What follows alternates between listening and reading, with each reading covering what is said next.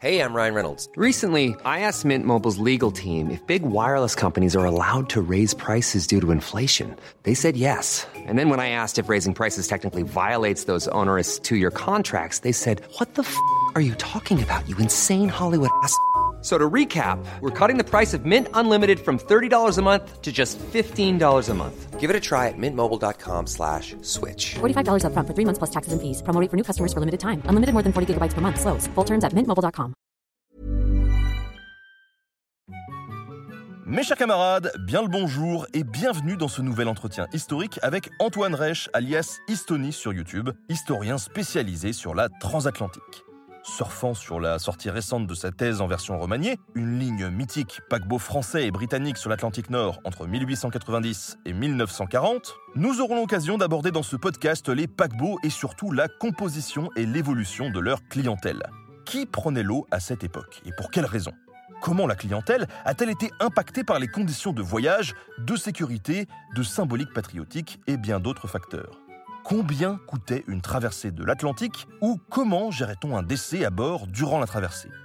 Un océan de questions, une interview à la cool, décidément trop de jeux de mots pour une introduction. Bonne écoute sur Nota Bene. Ladies and gentlemen, the story you are about to hear is true. Mes chers camarades, bien le bonsoir, j'espère que vous allez bien. Ce soir donc, on va parler transatlantique avec euh, un camarade qui m'accompagne depuis quelques temps sur la chaîne quand même à travers euh, des épisodes très très cool. Et donc ce soir, on reçoit Antoine Reich qui est docteur en histoire contemporaine à l'université de Nantes où il a fait sa thèse sur les compagnies françaises et britanniques dans l'Atlantique Nord entre 1890 et 1900.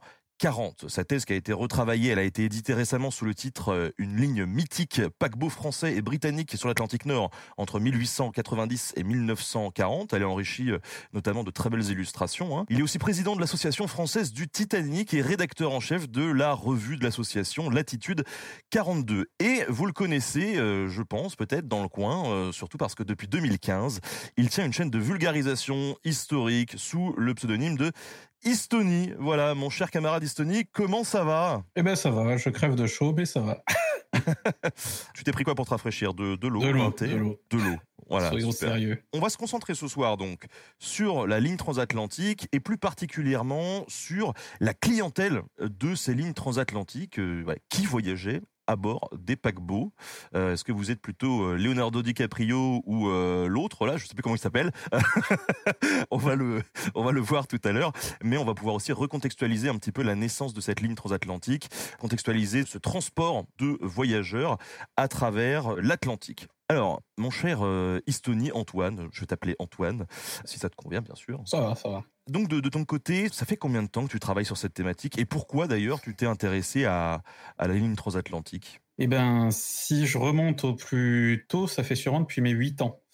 Euh, je m'intéresse aux, aux bateaux, en fait, depuis même un peu avant ça. Euh, et en y réfléchissant, c'est à cause d'un gars un petit peu bizarre qui, euh, dans le village où j'habitais quand j'étais gamin, faisait des maquettes de bateaux en allumettes. Euh, c'est pour le moins euh, particulier, mais il avait un super musée où il faisait tout un tas de, bateaux comme ça qui me fascinaient. Et moi qui vivais au fin fond de l'Aveyron où il n'y a pas trop la mer, eh ben, j'étais fasciné par, par tout ça. Et puis quelques années plus tard, il y a eu la sortie notamment du film de, de James Cameron, Titanic. Mais à la même époque, il y a eu aussi des jeux vidéo sur le sujet, il y a eu plein de bouquins, plein de BD. Et je suis tombé amoureux de ce bateau en fait euh, vers mes 8 ans. Et je me suis documenté de plus en plus euh, avec le temps. Euh, en vieillissant, j'ai commencé même à me mettre à écrire sur le sujet. Et puis arrivé euh, à la fin de ma troisième année de fac euh, d'histoire, euh, quand il fallait trouver un, sujet de master, eh ben au début je ne pensais pas du tout à ça parce que je me disais que ça c'était ma passion d'enfance, que c'était pas bien sérieux et que je pourrais pas travailler là-dessus à la fac. Donc je réfléchissais, je me creusais la tête sur ce sur quoi j'allais pouvoir bosser. Et puis je trouvais pas, je trouvais pas. Puis un soir, j'ai eu un peu cette révélation. Je me suis dit tiens, j'ai une prof qui fait de l'histoire des, États-Unis notamment. Peut-être que la ligne transatlantique, ça, pourrait euh, l'intéresser. J'ai contacté cette prof et elle m'a dit euh, ah ben totalement. J'ai un collègue qui pourrait vous indiquer des archives intéressantes au Havre. Vous allez pouvoir travailler là-dessus. Et là aussi, c'était un gros coup de chance puisque j'étais à la fac de Limoges à la base et donc la mer, c'était quand même pas super présent euh, dans leur chantier de recherche. On bossait plutôt sur les curés creusois que sur les paquebots transatlantiques. Donc ça, les surprenait pas mal et puis ça, leur donnait une certaine bouffée d'air. Donc je voudrais vraiment rendre hommage à cette prof d'ailleurs, Clotilde Durelcorn, que j'ai interviewé récemment sur ma chaîne et qui est vraiment quelqu'un qui m'a beaucoup lancé dans ces recherches-là. Et donc bah, plongé dans les archives, j'ai travaillé au Havre pendant deux ans, dans les archives du Havre en tout cas, pour mon mémoire, sur le paquebot Normandie, donc dans les années 30. Euh, et c'était un sujet vraiment intéressant parce que on est dans une période de crise, donc il y a tout un tas d'enjeux économiques qui se posent. Comment on finance un paquebot en période de crise? Il y a l'État qui s'en mêle, du coup forcément ça plaît pas à tout le monde. Euh, il y avait aussi toutes les questions du coup de qui on va transporter à bord et ainsi de suite. Il y avait plein plein de choses intéressantes. Et donc j'ai creusé ce sujet-là pendant deux ans. Mon master, enfin mon mémoire a, pas mal plu aux profs qui m'ont encouragé à faire un doctorat. Et donc, euh, j'ai candidaté pour un doctorat à Nantes où au départ, je voulais parler de l'histoire de la compagnie générale transatlantique plus largement, sur toute sa longueur. Et j'ai posé candidature pour une bourse et euh, je n'ai pas été pris. Euh, on était neuf candidats, il y avait deux places et je suis arrivé cinquième. Alors bon, euh, j'étais un petit peu dépité, mais euh, le directeur de thèse que j'avais choisi a trouvé une autre possibilité de bourse et il m'a dit si vous européanisez un peu plus votre sujet, vous pouvez rentrer dans le cadre d'un laboratoire plus intéressant. Et donc j'ai rajouté les compagnies britanniques pour donner une dimension plus européenne à mon sujet. Et ça, c'est quelque chose dont, je vous parle là. C'est surtout pour vous montrer un petit peu comment on, on débloque un sujet de recherche aussi Aujourd'hui, pour faire un doctorat et donc pour être euh, salarié pendant quelques années pour faire un doctorat, il faut présenter un projet et qui corresponde aussi à un certain nombre d'attentes, de, évidemment, des, des, institutions, des laboratoires. Il n'y a pas de place pour tout le monde, et donc ça oblige à faire quelques petites concessions. Et dans mon cas, c'était pas une grosse concession parce que parler des paquebots britanniques, ça me permettait de revenir au Titanic, mon amour d'enfance. Ça me donnait l'occasion d'aller voir du côté de Liverpool et des archives anglaises. Et donc finalement, ça m'a permis de me lancer dans la dans la thèse de 2012 à 2016. Donc ça a été une un sacré voyage. Ouais, c'est top euh, de pouvoir revenir comme ça à, son sujet d'amour, de prédilection d'enfance. Ça a dû être euh, une sacrée bonne surprise quoi pour toi. Ouais. Effectivement, quand on, parle de, la transatlantique, on pense tout de suite euh, au Titanic. D'ailleurs, on a, on a fait un, super épisode dessus. Je dis pas ça pour nous lancer des fleurs, hein, mais vraiment, il est, il est très bien. N'hésitez pas à aller le voir sur la chaîne à propos notamment de la, de la couverture médiatique de l'accident du Titanic. Avant que ces grandes lignes soient opérantes et permettent euh, à des euh, centaines, à des milliers de personnes de traverser l'Atlantique. Comment euh, s'est développé justement ce transport maritime entre deux continents? Parce que j'imagine que les premiers bateaux à l'avoir fait, c'était pas des paquebots et que, à mon avis, au début, c'était plus des, des bateaux à voile, par exemple. Euh, pendant longtemps, on est sur de la voile, effectivement. Euh, alors, au XVIIIe siècle et avant, en plus, c'est des voyages assez hasardeux, assez longs. Euh, au XIXe, on commence à développer notamment ce qu'on appelle les clippers, c'est des, très grands voiliers beaucoup plus rapides, et où là, déjà, on commence à transporter un plus grand nombre de personnes. Mais enfin, on est sur des bateaux qui, sont ridicules par rapport à, à, des paquebots, même moyens, du début du XXe siècle. Donc, c'est des, des bateaux à voile, ce qui pose tout un tas de problèmes, évidemment, notamment la régularité, parce que s'il n'y a pas de vent, on est un peu emmerdé. C'est des, des, questions assez compliquées. Et puis, à partir de la fin des années 1830, on commence vraiment à développer la machine à vapeur. Euh, qui va servir au départ en complément de la voile parce que quand même on ne peut pas se reposer totalement sur la vapeur, donc les, deux fonctionnent ensemble. Euh, mais c'est vrai que la machine à vapeur, ça assure quand même que même s'il n'y a pas de vent, ben, on peut continuer à avancer, on peut espérer tenir un calendrier beaucoup plus régulier de traversée. Et ça, ça change tout parce que ça garantit déjà beaucoup plus que le passager, c'est à peu près quand il arrivera euh, de l'autre côté, ce qui permet de mettre en place ben, finalement quelque chose comme on va le retrouver euh, avec le chemin de fer aussi, des conditions de voyage beaucoup plus régulières et donc ça, change totalement le rapport qu'on a au déplacement. Et puis euh, la transition ensuite, elle va se faire pendant quelques temps au milieu du 19e siècle, où au début les gens ont un peu peur de la vapeur, parce que quand même, euh, c'est des grosses machines qui polluent, qui font du bruit. Euh, c'est une technologie nouvelle. On se demande si ça va pas même peut-être exploser. Donc il y a ces peurs-là. Au début, les paquebots à vapeur, ils ont des roues à aubes. Donc c'est ces grandes roues sur les côtés qui, qui, propulsent le navire, mais c'est pas pratique, ça va pas vite, ça se casse facilement. Donc y compris sur des navires qui traversent l'Atlantique? Ah oui, par exemple, le Great Eastern, qui est le plus gros paquebot du monde pendant très longtemps et qui est d'ailleurs un gouffre financier énorme. Le truc n'a jamais marché, mais c'est un monstre qui est conçu pour transporter 5000 personnes. Il est mis en service vers 1860 et en fait, il, il a jamais dû transporter plus d'une centaine de personnes parce que personne ne veut monter sur ce machin. Euh, il a cinq cheminées impressionnantes et il a des roues à aubes gigantesques pour traverser l'Atlantique. Euh, et Jules Verne d'ailleurs l'a décrit dans un bouquin et tout ça. Et, euh, en fait, bon, bah, c'est pas pratique du tout, ça, se casse, c'est un gros problème. Et donc au départ, on est sur de la roue à aube et on finit par passer sur de l'hélice qui est quand même beaucoup plus régulière. Mais au début, c'est pareil, on a le même problème, c'est qu'on a des bateaux avec une seule hélice. Qu'est-ce qui se passe si l'hélice casse? Donc au début, il y a quand même des voiles pour éviter le problème, parce qu'on a des navires hein, qui perdent une hélice en cours de traversée. Et euh, dans ces cas-là, il faut bien avoir un moyen de finir. Puis bon, dans les années euh, fin 1880, début 1890, là, on va commencer à avoir des navires à deux hélices, ce qui est déjà beaucoup plus sûr, qui vont beaucoup plus vite. Et là, on abandonne totalement la voile. Et donc, au début du XXe siècle, euh, on est beaucoup plus sur du, sur du transport à vapeur, même s'il reste des voiliers sur du, sur du long cours pour transporter des marchandises, parce qu'elles sont pas pressées. Mais du coup, il y a une différence technologique, mais en termes de confort, par exemple, pour les, les usagers, est-ce que ça peut vraiment changer les choses, de passer de la voile à la vapeur Je veux dire, sur les cabines ou des choses comme ça? Euh, Totalement, notamment parce que ça, ça va très vite faire augmenter la taille des navires. Et euh, plus la taille augmente, plus il y a de place, et plus il y a de place, plus on peut consacrer de la place à chaque passager. Donc, euh, plus on va augmenter la taille des navires, plus on va pouvoir se permettre euh, d'offrir bah, déjà des cabines, parce qu'au début, c'est vrai qu'on va avoir des cabines qu'il faut partager, même quand on est chez les riches, et puis pour les pauvres, des grands dortoirs. Et plus le temps va avancer, plus on va avoir de la place, plus on va pouvoir se permettre de faire des cabines plus individuelles, de faire des salons, d'offrir de, plus en plus de choses comme ça. Et donc là, déjà, le confort évolue. Et puis aussi, plus le navire devient gros, plus il est stable sur un petit voilier, on est ballotté euh, d'un bout à l'autre, on, est malade toute la traversée, euh, et ça, ça touche les riches comme les pauvres. Alors on peut influer un peu là-dessus, par exemple en plaçant les, la première classe plus haut dans le navire et puis au centre du navire, et comme ça, c'est plus stable que quand on est à l'arrière ou à l'avant. Mais enfin, ça ça change pas tout quand le navire est assez petit, et donc c'est aussi tout un enjeu. Plus les navires sont gros, plus ils sont stables. Sur le Titanic, par exemple, euh, on a plein de témoins qui disent qu'ils ne se rendaient pas compte quand le bateau partait. On a ce témoignage-là de gens qui, pendant l'escale de Cherbourg, il se trouve que le navire repart au moment du repas et on a des passagers de première classe qui sont à table pendant l'escale, qui sont en train de discuter, de se dire euh, ah c'est bizarre, on n'est pas encore reparti, euh, vous croyez euh, Moi je, je sens rien, et ainsi de suite. Et il y a le serveur qui vient les voir et qui leur dit ah ben si ça fait dix minutes qu'on a franchi l'entrée de la rade.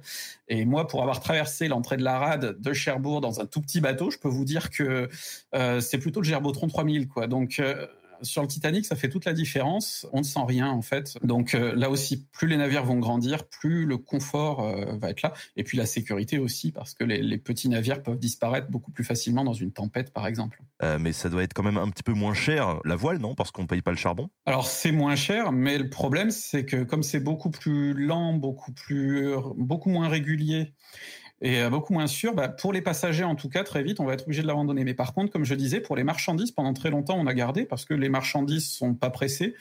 Et puis que dans le pire du pire des cas, à la limite, si on perd un cargo, c'est quand même moins gênant que si on perd un bateau avec des passagers où là, le les retombées vont être quand même beaucoup plus négatives. Et alors, ces euh, expéditions, on va dire, à, voile, elles étaient menées par euh, des compagnies privées ou alors c'était des, armateurs privés qui se servaient de leur bateau pour se faire un peu d'argent bah, c'est souvent, euh, on est souvent dans un entre-deux en fait au début, c'est-à-dire qu'on a des compagnies qui parfois euh, n'existent que quelques années, euh, qui parfois n'ont pas leur propre navire, mais qui affrètent les navires d'autres gens et qui s'occupent de faire la publicité, de fournir les équipages, des choses comme ça. Donc on a tout un tas de combinaisons un petit peu douteuses par moment. Ça pose de gros problèmes d'ailleurs quand il y a un naufrage parce qu'on ne sait pas trop sur qui faire retomber la responsabilité. Donc c'est c'est assez compliqué et il faut pas mal de temps pour que vraiment on ait des entreprises solides qui, s'installent, mais aussi parce qu'il y en a certaines qui euh, disparaissent aussitôt, parce qu'il y en a qui peuvent avoir euh, deux bateaux pour commencer, et puis bah mince, il y en a un qui disparaît en mer. Donc euh, là déjà, ça peut être un problème et on va être obligé de vendre le deuxième pour enflouer un peu les, caisses de ceux qui avaient investi au départ. Donc c'est très hasardeux aussi de commencer sur Atlantique. Il y a plusieurs compagnies qui vont disparaître après un naufrage un peu violent. par exemple, au milieu du, dans les années 1850, il y a la Collins Line euh, ils ont, je crois, quatre euh, grands paquebots qui, pour l'époque, sont, vraiment des, bons navires, euh, mélange voile et vapeur, et puis plutôt luxueux pour l'époque. On est dans du très rudimentaire. Mais manque de bol, en 54 et en 56, il y en a deux qui disparaissent. un dans une collision très violente et ça fait plein de morts, dont la femme et les enfants du propriétaire de la compagnie tant qu'à faire. Et deux ans plus tard, il y en a un autre qui carrément disparaît avec tous les gens à bord sans qu'on sache pendant longtemps ce qui était devenu. Et aujourd'hui, on pense à un iceberg. Et donc, forcément, quand on a perdu deux navires sur les quatre, euh, qui a en plus des passagers morts, euh, et ainsi de suite, ça, fait, ça peut être très difficile de se remettre après. Donc là, la compagnie, elle coule aussitôt. Alors, tu nous parlais d'une cohabitation entre les navires à voile d'un côté et les navires à vapeur de l'autre. Comment est-ce que justement, progressivement, l'un va supplanter l'autre et comment est-ce que les gens vont finalement décider de franchir le pas et, d'arrêter d'avoir peur euh, de monter sur ces navires à vapeur? Euh, Il y, a un certain poids des, enfin, il y a, y a comment dire, l'offre finit par créer la demande d'une certaine manière, c'est-à-dire que au début, bon, bah, les premiers qui y vont, c'est un peu les, les courageux pionniers euh, et forcément, euh, ils ont pris un risque en quelque sorte. Mais au bout de quelques traversées, on, on voit quand même que les choses se, se stabilisent et c'est le cas aussi pour les nouvelles compagnies. Par exemple, quand la White Star Line euh, vraiment se lance dans la vapeur en, en 1871, euh, ils ont un super bateau, l'Océanique. Tout le monde l'appelle le yacht impérial et tout ça. Il est vraiment très beau. Les gens se pressent pour visiter. Mais par contre, le bateau fait ses traversées quasiment vides parce qu'au début, les gens font pas trop trop confiance. Puis on voit qu'au bout d'un an, par exemple, le navire, c'est bon. Il, enfin, il a des jumeaux. Il rencontre un bon succès. Et même quand il y en a un de la série qui coule, bah, finalement, les passagers continuent à, à, venir sur les autres parce que euh, c'est bon, c'est rentré dans les dans les usages. La compagnie a quand même une bonne réputation et que les les choses s'installent. Donc ça peut, ça peut aller assez vite finalement. Euh, et puis c'est vrai que le, le, poids des avantages aussi pour les compagnies, euh, fait que finalement, euh, de toute façon, il, il, continue à imposer ça. Puis vient un moment où, quand il n'y a plus personne qui vous propose ce que vous aimiez avant, bah, vous sautez sur les nouvelles offres, même si vous êtes vraiment euh, un peu euh, réac. Je veux dire, euh, moi, pendant longtemps, par exemple, euh, j'ai pas aimé les smartphones et j'ai fui ça et j'ai continué à acheter des vieilles bouses. Et puis bon, bah, est venu un jour où il y en avait plus chez Orange et où je suis passé à autre chose, quoi. Donc bon, bah, c'est un peu la même chose avec les, les, transatlantiques finalement. Est-ce que du coup cette transition de la voile à la vapeur a pas impliqué d'autres changements, par exemple, euh, dans les ports, tout simplement les infrastructures qui doivent accueillir les, bateaux. Parce que si euh, les tailles de navires euh, augmentent, j'imagine que c'est un peu comme quand on modifie les trains, il faut modifier les gares. Quoi. Eh ben, c'est un gros problème et c'est un problème constant qui se pose. Alors bon, déjà, le passage à la vapeur fait qu'il faut tout un tas d'installations pour le charbon, évidemment, parce qu'un réapprovisionner un paquebot en charbon, c'est quelque chose. Le Titanic, par exemple, c'est dans les 6000 tonnes de charbon pour son voyage inaugural. Donc, euh, en quelques jours, il faut les, embarquer. Les 6000 tonnes de charbon, ça fait bosser du monde.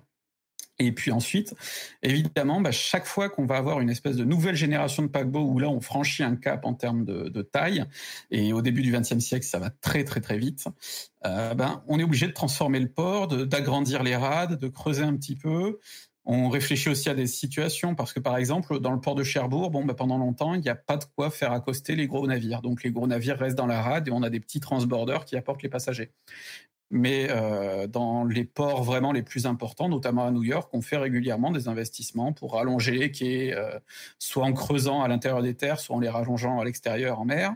Euh, et puis ceux qui ne peuvent pas s'adapter ont très vite des soucis. Par exemple, la compagnie générale transatlantique a ce souci-là que le Havre, le port, est pas bon pendant longtemps euh, et qui sont très limités en taille du coup et qui peuvent pas suivre la concurrence parce qu'ils n'ont pas la place. Et alors comment les compagnies vont mettre en place ce business? Par exemple, la White Star, on la connaît pour le Titanic et, les autres navires que tu as mentionnés. Elle fait que du transport de passagers ou est-ce qu'elle fait aussi du transport de marchandises? Est-ce qu'elle diversifie un peu ses activités? L'histoire de la White Star, justement, je pense que c'est un très bon exemple pour illustrer tout ce que j'ai raconté là. Parce que la White Star, elle naît d'abord en 1845, euh, elle a une première naissance en 1845, et c'est deux hommes d'affaires de Liverpool qui décident d'affréter des bateaux. Alors, notamment, il y a une espèce de ruée vers l'or vers l'Australie, donc ils se disent, bon, on va affréter des clippers vers l'Australie, puis après ils passent sur la ligne de l'Atlantique. Mais à chaque fois, c'est un peu foireux. Ils louent des navires à d'autres. Parfois, ils en font construire pour eux, mais c'est très ambigu comme truc. Euh, ils connaissent un naufrage affreux parce que euh, ils avaient un bateau qui avait mal été testé, qui n'était pas eux. L'équipage comprenait rien à rien. Du coup, ils ont fini sur des rochers en Irlande. Enfin, c'était n'importe quoi. Et puis, euh, quelques temps plus tard, du coup, à la fin des années 60, la compagnie est en crise, en banqueroute, elle coule. Et là, vous avez Thomas Ismay, qui est un autre entrepreneur de Liverpool, qui a quelques petits voiliers, quelques petites affaires, euh, bon, puis qui connaît bien la mer, qui a déjà fait plusieurs grands voyages à travers le monde en mer, justement, pour se familiariser avec tout ça, euh, qui, lui, rachète le truc pour la somme de 1000 livres, donc ce qui est une grosse somme pour l'époque. Hein, euh, il faut multiplier, enfin, il faut, faut rajouter euh, plusieurs zéros pour euh, se faire une idée des sommes aujourd'hui. Mais donc, il rachète ça pour 1000 livres, mais il rachète juste la marque, en fait. Et euh, avec cette marque, il développe ses propres navires. Il s'associe avec des chantiers navals qui sont en train de se mettre en place à Belfast. Et donc, le, un cousin du fondateur des chantiers navals lui file de l'argent pour acheter la marque, mais en échange, il fait construire ses navires dans les chantiers du neveu. Enfin, il y a, y a toutes ces histoires-là qui se mettent en place, donc il y a aussi des petits partenariats comme ça. Et puis bah, finalement, euh, met rachète la, la marque en 67 et euh, dès 71, il a euh, quatre navires, puis deux autres l'année suivante, qui viennent mettre en place son service régulier sur l'Atlantique. Donc, des fois, ça arrive très vite comme ça. Mais pendant ces premières années-là, où il lance sa compagnie, ben, il tâtonne beaucoup. Par exemple, tiens, il y a deux bateaux en construction dans tel chantier, je les rachète et je sais pas trop où je vais les utiliser. Et du coup, bon, euh, il les met sur la ligne de l'Inde, il essaie de les faire passer par le canal de Suez qu'on vient vraiment de, lancer. Puis ça marche pas. Alors il se dit tiens, pourquoi pas l'Amérique du Sud? Il tente une ligne de l'Amérique du Sud pendant quelques temps jusqu'au Chili. Puis ça marche pas, donc il laisse tomber. Et par contre, l'Atlantique Nord, ça marche bien, donc il continue. Et puis, euh, dans les années 1890, ben, ils se disent, tiens, euh, il y a un boom du transport de bétail bon, bah, ils construisent une série de navires bétaillés où euh, ils transportent des vaches euh, dans un sens et des marchandises dans l'autre. Et puis, euh, bah, à un moment aussi, ils se rendent compte que la Nouvelle-Zélande, c'est une destination intéressante. Ils lancent une ligne autour du monde qui part en Nouvelle-Zélande, en passant par l'Afrique du Sud, puis en revenant par le Cap Horn. Et là, c'est intéressant parce qu'ils vont transporter des passagers, mais ils ont aussi des navires très modernes avec de grandes cales réfrigérées. Parce qu'en Nouvelle-Zélande, il y a beaucoup d'élevage de moutons et courtour, on ramène plein de carcasses de moutons congelés. Euh, donc il y, a comme ça tout un tas de choses euh, et des fois c'est vraiment de l'improvisation parce qu'à Nouvelle-Zélande par exemple ils s'associent à une autre compagnie et ils se partagent un petit peu les navires. Euh, plus tard ils vont faire l'Australie pareil, ils vont prêter des bateaux à une ligne entre le Japon et le Pacifique, enfin la côte pacifique américaine. Donc ils testent des trucs un petit peu dans tous les sens. Et des fois, ça marche, des fois, ça marche pas. Le transport de bétail, par contre, par exemple, ça dure quelques temps. Puis après, ils arrêtent et ils passent sur des marchandises. Mais des fois, d'ailleurs, dans les bateaux qui transportent le bétail, bon, on peut mettre des immigrants à la place. Puis on finit par se rendre compte que quand même, les immigrants, euh, ils aiment pas trop être trop littéralement traités comme du bétail. Donc, on, va plutôt leur construire des navires un peu plus spécialisés. Mais donc, il y, y a, quelque chose de très flexible. Et par exemple, même sur le Titanic, il y a tout un tas de cabines pour immigrants euh, à l'avant du navire qui sont conçues comme des cabines portables, c'est-à-dire que les cloisons, les couchettes, tout ça, c'est démontable. Et s'il y a un voyage où on sait que de toute façon, il y aura pas grand monde en troisième classe, on démonte et on met des marchandises à la place. Donc le transport de marchandises, c'est quand même aussi quelque chose d'assez euh, d'assez rentable. Et donc souvent, ils, ils, ont ces activités un petit peu euh, mixtes et multiples. J'ai du mal à me rendre compte. Par exemple, à l'époque du Titanic, je prends ce navire parce que ça parle vraiment à tout le monde. Est-ce qu'il y a beaucoup de paquebots en circulation en fait? Alors, ce serait difficile de donner vraiment un, ordre d'idée euh, là comme ça dans le monde, parce qu'il y a beaucoup, beaucoup aussi de paquebots beaucoup plus mineurs et de navires euh, assez mineurs. Par exemple, ce qu'on appelle des paquebots mixtes, c'est-à-dire des, bateaux qui sont avant tout construits pour le transport de marchandises, mais qui ont aussi une cinquantaine de places pour des passagers, par exemple. Euh, mais si on prend la White Star, par exemple, à l'époque du Titanic, bon, elle va avoir trois paquebots sur sa ligne principale, la ligne express puis euh, 4 ou 5 sur une ligne secondaire qui part de Liverpool et qui est plus lente. Euh, elle va en avoir 4 ou 5 sur une ligne méditerranéenne. Elle va en avoir 2-3 sur une ligne canadienne. Euh, 5 sur la ligne d'Australie, euh, 4 ou 5 sur la ligne de Nouvelle-Zélande.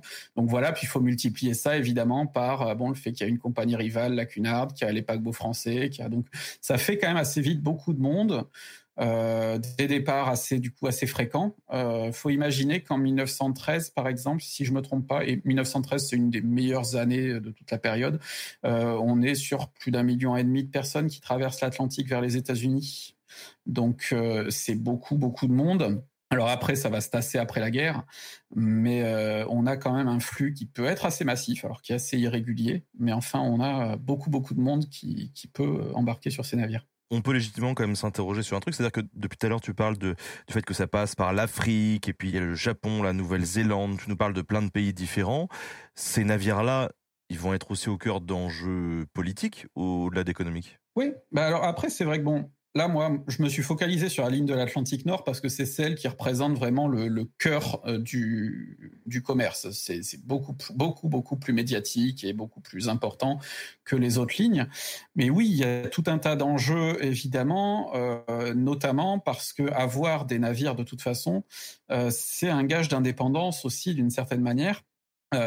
Parce que ces paquebots vont servir à transporter le courrier, et mine de rien, euh, c'est vrai que dans le courrier, il peut y avoir tout un tas de choses importantes, sensibles, et que ben, si une grande puissance comme la France, par exemple, devait se reposer sur sa rivale de toujours, l'Angleterre, pour transporter son courrier, ça serait quand même pas top.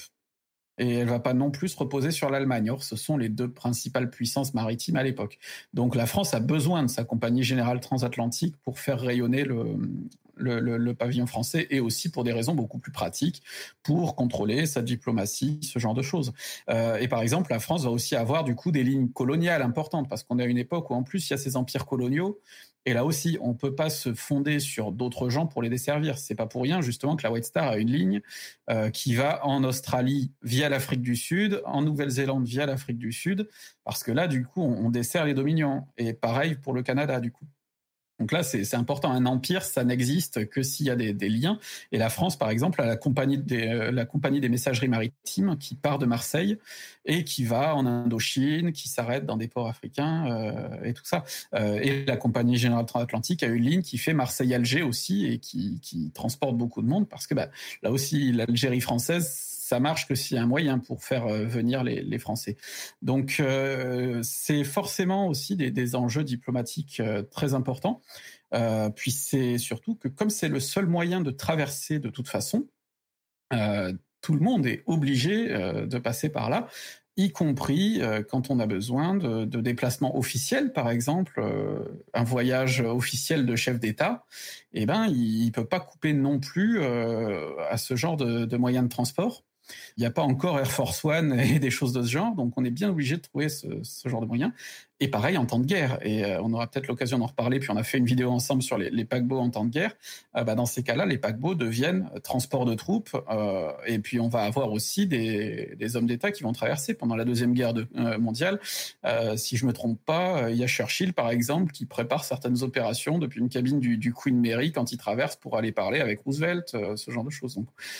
On a euh, là un rôle qui est assez crucial. Juste une petite idée comme ça, euh, pour faire un trajet, pour traverser l'Atlantique, on mettait combien de temps avec ces, ce genre de paquebot? Eh ben ça, ça, évolue en fait très vite. Euh, ça évolue très vite, c'est-à-dire qu'à la fin du, du 19e, on est peut-être sur du 10 jours. Euh, le Titanic, c'est un paquebot de 7 jours. Il part le mercredi midi et il arrive euh, au port dans la nuit du mardi au mercredi éventuellement, si euh, c'est la bonne saison, il peut même arriver le mardi soir.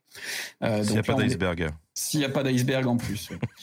Et puis, euh, mais à l'époque, déjà, par exemple, le Mauritania met un jour de moins parce que sa compagnie a misé beaucoup plus sur la vitesse. Et euh, dans les années, dans les années 30, le Normandie, c'est du, du 5 jours. Et le, le, record absolu de vitesse, là, c'est dans les années 50, le United States, qui là, on est sur, je crois, du 3-4 jours. Donc, euh, bon, évidemment, ça ne concurrence pas l'avion, euh, mais donc ça, change aussi profondément le, rapport au temps euh, et aux distances. Et ça, c'est quelque chose de très très important. C'est que quand il faut de toute façon une semaine pour aller aux États-Unis, puis une semaine pour en revenir, eh ben, on peut pas y aller juste pour un week-end, par exemple, ou pour deux semaines de vacances. Donc, ça change profondément le rapport à l'espace, parce que, par exemple, les vacances, ça va être quelque chose où euh, ben, un travailleur, ça, arrive. Hein. Par exemple, sur le Titanic, on a Lawrence Beasley, c'est un professeur de sciences britannique. Bon, bah, il décide de faire un tour aux États-Unis pour voir de la famille et tout. Il quitte son poste. Il, démissionne pour quelque temps. Euh, je ne sais même pas s'il a retrouvé son poste d'ailleurs après. Et il part pour plusieurs mois du coup. Parce que, bah, oui, s'il y a déjà deux semaines de voyage, euh, on peut pas y aller pour un week-end. Alors, il y a des gens riches qui vont faire le voyage pour quelques jours parce que leurs affaires les y obligent, mais c'est rare. En général, même quand on part pour affaires, on part quand même pour plusieurs semaines et on en profite pour faire du tourisme, ce genre de choses. Et euh, quand on est riche, on fait des vacances en Europe. Par exemple, les Américains qui partent prendre des vacances en Europe, euh, et encore, je dis Europe, mais ça va être très étendu parce qu'il y a l'Égypte qui est une destination très populaire. Bah, justement, ils vont partir, passer quelques temps à Paris, quelques temps en Égypte, ils vont passer par l'Italie, ils vont faire pas mal de choses Parce que quitte à avoir fait le voyage, autant que ça vaille la peine. Aujourd'hui, tu sais, euh, des, gros navires, combien de temps ils mettent à peu près ou... Aujourd'hui, euh, on est dans une dynamique tout à fait différente parce que euh, la, la, course à la vitesse, par exemple, sur l'Atlantique n'a plus aucun intérêt puisqu'aujourd'hui, si vous êtes pressé pour traverser l'Atlantique, vous prenez pas le bateau de toute façon. Et ça, c'est vrai depuis les années 60. Donc, à partir des années 60, on va dire, les transatlantiques étaient vraiment à la rue de ce point de vue-là. et dans les années 70, c'est fini vers 74-75, le France euh, est retiré du service. il reste juste le Queen Elizabeth II qui continue à faire quelques traversées transatlantiques, mais c'est vraiment pour les fans qui font ça pour le fun. Et du coup, comme ils sont pas pressés, on va pas chercher à, forcer la vitesse. Et c'est pour ça que, par exemple, le United States, qui est un bateau qui avait vraiment été conçu pour ça, euh, au, détriment de tout le reste, notamment c'est un bateau dont les intérieurs étaient super moches. Euh, bah, à la fin des années 60, le, le machin n'a plus aucun intérêt et aujourd'hui encore, il prend la sur un quai, il a servi qu'une quinzaine d'années parce que il est super rapide, c'est vrai, mais il est de toute façon pas aussi rapide qu'un avion et du coup, ça ne sert à rien de l'envoyer là. Et donc, comme la vitesse c'était son seul intérêt, ben, les gens n'ont plus aucun intérêt à ça. En tout cas, on imagine que ça doit coûter euh, très cher de fabriquer ce genre de paquebot euh, à la fin du 19e, début 20e. Oui.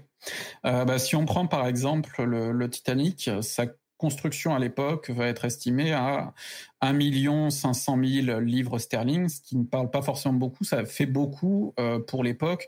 Aujourd'hui, euh, bon, on va dire en 2000, c'était déjà dans les 200 000 euh, dollars par exemple comme estimation, et aujourd'hui, ça serait plus. Donc c'est des les 200 millions de dollars pardon. Donc c'est quelque chose d'énorme. Euh, mais bon, après, le Titanic et, ses jumeaux, c'est quand même un projet déjà ambitieux, mais il y en a d'autres tout aussi ambitieux en Allemagne à la même époque. Euh, mais donc, on est sur des, sur des navires qui sont assez coûteux à, construire, euh, qu'on rentabilise quand même, parce que le, le, voyage peut y être aussi assez coûteux. Une place en troisième classe sur le Titanic, par exemple, c'est, on va dire, l'équivalent de deux mois de salaire d'un ouvrier. Ah oui. Donc, euh, il faut imaginer que souvent, en troisième classe en plus, comme on voyage euh, pour émigrer, c'est fréquent qu'on voyage en famille. Sur le Titanic, par exemple, la plus grande famille, ils sont 11. Donc on imagine que ça leur a pris pas mal de temps pour économiser pour faire le voyage. Oui, après j'imagine que effectivement, euh, quand tu es en troisième classe et que ça coûte aussi cher, euh, tu fais pas l'aller-retour pour le business pour le coup, mais euh, tu pars un aller sans retour, quoi. Eh ben justement, c'est ça qui est particulier, c'est que ça c'est un petit peu la version que voudrait qu'on retienne les États-Unis qui, aiment beaucoup ce mythe du, du rêve américain. Mais en fait, quand on regarde dans le détail, il y en a quand même pas mal qui reviennent. Ah. Euh, parce que euh, bah, des fois, bon, euh, ils se rendent compte qu'en fait les conditions de vie sont pas meilleures aux États-Unis et que c'est la merde et qu'il vaut mieux qu'ils rentrent chez eux parce qu'au moins c'est la merde aussi, mais c'est chez eux. et puis il y en a d'autres simplement, bah, ils ont réussi à se faire leur petit pécule et puis ils reviennent au pays ensuite parce qu'ils n'avaient jamais eu l'intention de s'installer durablement. donc ça, ça, ça, joue. Et puis il y en a aussi, c'est plus surprenant, mais il y en a aussi qui quand même font parfois le retour pendant quelques mois pour voir la famille. Donc euh, sur le Titanic, par exemple, on a quelques Scandinaves qui étaient déjà venus passer du temps aux États-Unis et puis qui étaient repartis euh, en Finlande, en Norvège, et puis qui refont le voyage pour retourner aux États-Unis. Donc il y a, des, parcours assez particuliers. Euh, je pourrais parler d'ailleurs, peut-être, parce qu'il en a été beaucoup question dans les médias ces derniers temps, d'une famille à bord du Titanic qui illustre bien cette, cette question-là. C'est une famille française, les Lefebvre. On en a beaucoup parlé parce que récemment, on a retrouvé au, Canada une bouteille qui contenait un message qui aurait été écrit par la petite Mathilde Lefebvre. Bon, c'est très douteux et je, pense personnellement qu'il y, a un canular derrière ça. Mais par contre, euh, ça a été intéressant parce qu'on a retrouvé, du coup, j'ai été en contact avec des, gens de la, famille et des, descendants et on a retrouvé plein d'infos sur la famille et sur euh, comment ils s'étaient retrouvés à, émigrer. Parce que c'est une famille du Nord, euh, des mineurs de, de la région de Liévin. Et en fait, euh, ben, en 1911, on a le père, Franck Lefebvre, qui émigre avec euh, un de ses enfants pour l'Ohio, où il va travailler dans les mines. Donc, il travaillait dans les mines du Nord, il part travailler dans des mines dans l'Ohio, avec un de ses fils, donc qui a 10 ans, et il part avec une autre femme que la sienne, euh, qui visiblement venait du, même village, et vraisemblablement, il avait fait le voyage avec elle pour qu'elle puisse fuir son mari. Dans tous les cas, ils arrivent du coup aux États-Unis sous un faux nom parce que ben ils se font passer pour un couple marié et ils font passer leurs enfants respectifs pour euh, du coup euh, des enfants qu'ils auraient eu ensemble. Et donc euh, bon ensuite ils, font chacun leur petit bonhomme de chemin. Quelque temps plus tard, il y a le fils aîné de Franck qui s'appelle aussi Franck et qui est déjà majeur et avec une famille qui fait le voyage. lui aussi, avec sa famille, et qui s'installe définitivement aux États-Unis. Une autre fille, la fille aînée, qui émigre elle aussi avec son mari, sa famille, et qui s'installe définitivement. Une troisième des grandes filles qui, elle, va juste s'installer à Paris. C'est la seule qui va rester en France. Et puis ensuite, il y a un des fils qui a entre 13 et 15 ans, je sais plus précisément, qui voyage tout seul à bord d'un paquebot français, le Chicago, donc je laisse imaginer dans, quelles conditions, euh, parce que son père a envie qu'il vienne bosser dans les mines avec lui dans l'Ohio. Il bossait dans les mines là aussi du Nord, le gamin, et son père a envie de le faire venir bosser. Et le problème, c'est que ben, arrivé à Ellis Island en décembre 1911, euh, un gamin tout seul, les gars le gardent euh, en fait pendant une semaine, le détiennent pendant une semaine comme mineur isolé. Et finalement, le père fait une déclaration sous serment que le gamin va venir bosser avec lui dans les mines et donc il peut venir. Et donc le, petit euh, Julius, pareil, euh, vient euh, dans les mines. Et finalement, la mère et les derniers enfants qui étaient pas en âge de travailler ni rien, eh bien, ils font en dernier le voyage, ils partent à bord du Titanic et malheureusement, ils ne survivent pas. Et là, l'histoire de la famille Lefebvre prend encore un tour encore plus tragique quand le père, du coup, se demandant ce que sont devenus les membres de sa famille, entend dire qu'il y a des enfants français qui ont peut-être survécu, se signale un petit peu trop, commence aussi à demander s'il peut toucher des fonds de dédommagement, des choses comme ça. Et du coup, là, les, enfin, les services d'immigration américaine s'intéressent un petit peu trop à son cas et ils se rendent compte qu'il est arrivé sous un faux nom et du coup, lui et ses deux enfants encore mineurs sont expulsés et envoyés en France. Donc là, on a, on a une situation d'une famille, alors sûrement un peu, un peu particulière, mais ça, ça donne une idée des, des situations. C'est fréquent que les hommes partent en avant, par exemple, pour voir un petit peu s'il y a quelque chose à faire là-bas. Et du coup, il finira sa vie d'ailleurs dans les mines du Nord, du coup, où il retourne. Ça, Voilà, il finit sa vie dans le Nord. Euh, on a le dieu empereur d'ailleurs qui nous repose encore une question, qui dit mais comment est-ce qu'on pouvait changer si facilement son nom à l'arrivée aux États-Unis? Euh, bah là, je pense qu'il mente hein, clairement. Après, on est à une époque où, euh, de toute façon, les, les, les papiers, enfin, il n'y a, pas vraiment de papier d'identité aussi centralisé qu'aujourd'hui. Il n'y a, aucun fichier, de toute façon, donc c'est beaucoup plus facile. Puis, en plus, quand on regarde les listes, euh, c'est souvent mal écrit, c'est souvent bourré de fautes. Par exemple, pour trouver la trace des Lefebvre, j'ai une copine qui a voulu faire des recherches dans les fichiers d'Ellis Island, et des fois, il faut chercher le Fébure, le Fébor, euh, des choses comme ça, parce qu'en plus, les Américains n'ont pas forcément trop su écrire le nom. Donc c'est pas compliqué du tout de, de, rentrer euh, sous un faux nom comme ça aux États-Unis. Alors tu nous parlais d'une masse incroyable de voyageurs. Je vois sur mes petites notes 5 millions de personnes transportées dans la décennie 1880, plus de 8 millions dans les années 1900. Alors là tu nous as exposé le cas d'une famille euh, relativement pauvre, on va dire des mineurs quoi. Qu'est-ce qui émigrait aux États-Unis à l'époque? Est-ce que c'était des populations principalement précarisées ou c'était aussi euh, des classes moyennes ou ou des, des riches, par exemple Est-ce qu'on peut parler de Il y, a, il y a un peu de tout euh, et il y a plein de motifs en fait pour partir. Euh, on va avoir des gens effectivement très pauvres qui partent aussi parfois pour fuir une certaine forme de, de surpopulation. Euh, c'est un phénomène quand même qu'on a, c'est-à-dire que comme euh, les gens meurent moins dans leur jeunesse, bah, il y a plus de monde dans les familles et des fois euh, ça commence à encombrer un petit peu. Donc il y en a qui sentent bien que S'ils partent pas, l'héritage, ça sera compliqué. Donc, on, peut partir pour ces raisons-là. Euh, on peut partir aussi pour fuir des, situations de crise. C'est pas pour rien que, par exemple, l'Irlande euh, est un foyer d'immigration. Euh, on part d'Irlande parce que bon, bah, c'est le bazar, c'est compliqué économiquement parlant. Il y a des périodes aussi où on émigre pour des raisons politiques. Par exemple, en Italie, il y a des périodes de dictature, des périodes où des gens immigrent pour fuir le service militaire, des choses comme ça. Donc là, ça, peut aussi euh, s'imposer. Il, y a, plein plein de raisons d'émigrer. Et puis euh, sur un navire comme le Titanic, par exemple, on va trouver un, petit peu tout euh, côté migrant. on va trouver par exemple des gens qui ont, qui ont beaucoup voyagé. Il y a un, témoignage assez assez curieux dans la, commission d'enquête américaine sur le naufrage du Titanic. C'est un des rares émigrants qui témoigne. Il s'appelle Bert Picard mais euh, son nom est, très curieux et en fait, euh, quand euh, il est interrogé, il dit mon vrai nom c'est Berk Trembliski. alors je sais je sais plus d'où il vient, mais d'Europe, je crois je crois de, enfin de l'actuelle Pologne. mais donc à l'époque, ce sont en plus les, empires russes, austro-hongrois et allemands qui se partagent le truc, donc c'est un, un beau bazar là-bas aussi. Et pendant un temps, il s'est installé en France où il s'est renommé Benoît Picard. Puis ensuite, il est parti du coup en Angleterre et donc là, visiblement, Benoît, ça passait pas trop, donc il a transformé ça en Berk. Et puis Picard, il l'a un petit peu anglicisé. Et du coup, bah, quand il arrive aux États-Unis, il dit euh, voilà, maintenant, en ce qui me concerne, mes affaires personnelles et tout ça, je me fais appeler Picard. Et, euh, donc il y a, comme ça toutes ces toutes ces dynamiques-là qui peuvent se poser. Mais on va aussi trouver sur le Titanic des gens qui partent avec un projet bien défini, qui ont acheté une ferme par exemple, et donc qui sont des gens qui sont issus d'une une petite casse moyenne, des gens qui peuvent être électriciens par exemple, euh, petit, un petit mécanicien, ingénieur, mais qui ont envie de tenter autre chose aux États-Unis et qui du coup sont achetés une propriété. Euh, par exemple, les parents de la, dernière rescapée du Titanic, Milvinadine, qui était donc un bébé en troisième classe, euh, bah, ses parents émigraient pour s'installer dans un bureau. Ils avaient acheté un bureau de tabac dans le Kansas. Ils voulaient s'installer là-bas. Donc voilà, ça c'est des, raisons de, migrer.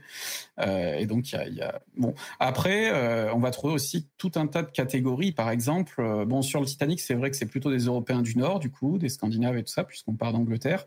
Alors que sur la ligne méditerranéenne, on va beaucoup plus avoir des gens qui viennent d'Europe du Sud. Donc là aussi, il y, a, différentes clientèles qui sont traitées différemment. On aura peut-être l'occasion d'en reparler. Et donc, euh, il y a aussi toutes ces questions qui viennent se, poser là, évidemment. Dans ton livre, justement, tu expliques qu'il y a un retard de la France sur le transport des migrants vers les USA. Est-ce que tu peux nous en dire un peu plus là-dessus?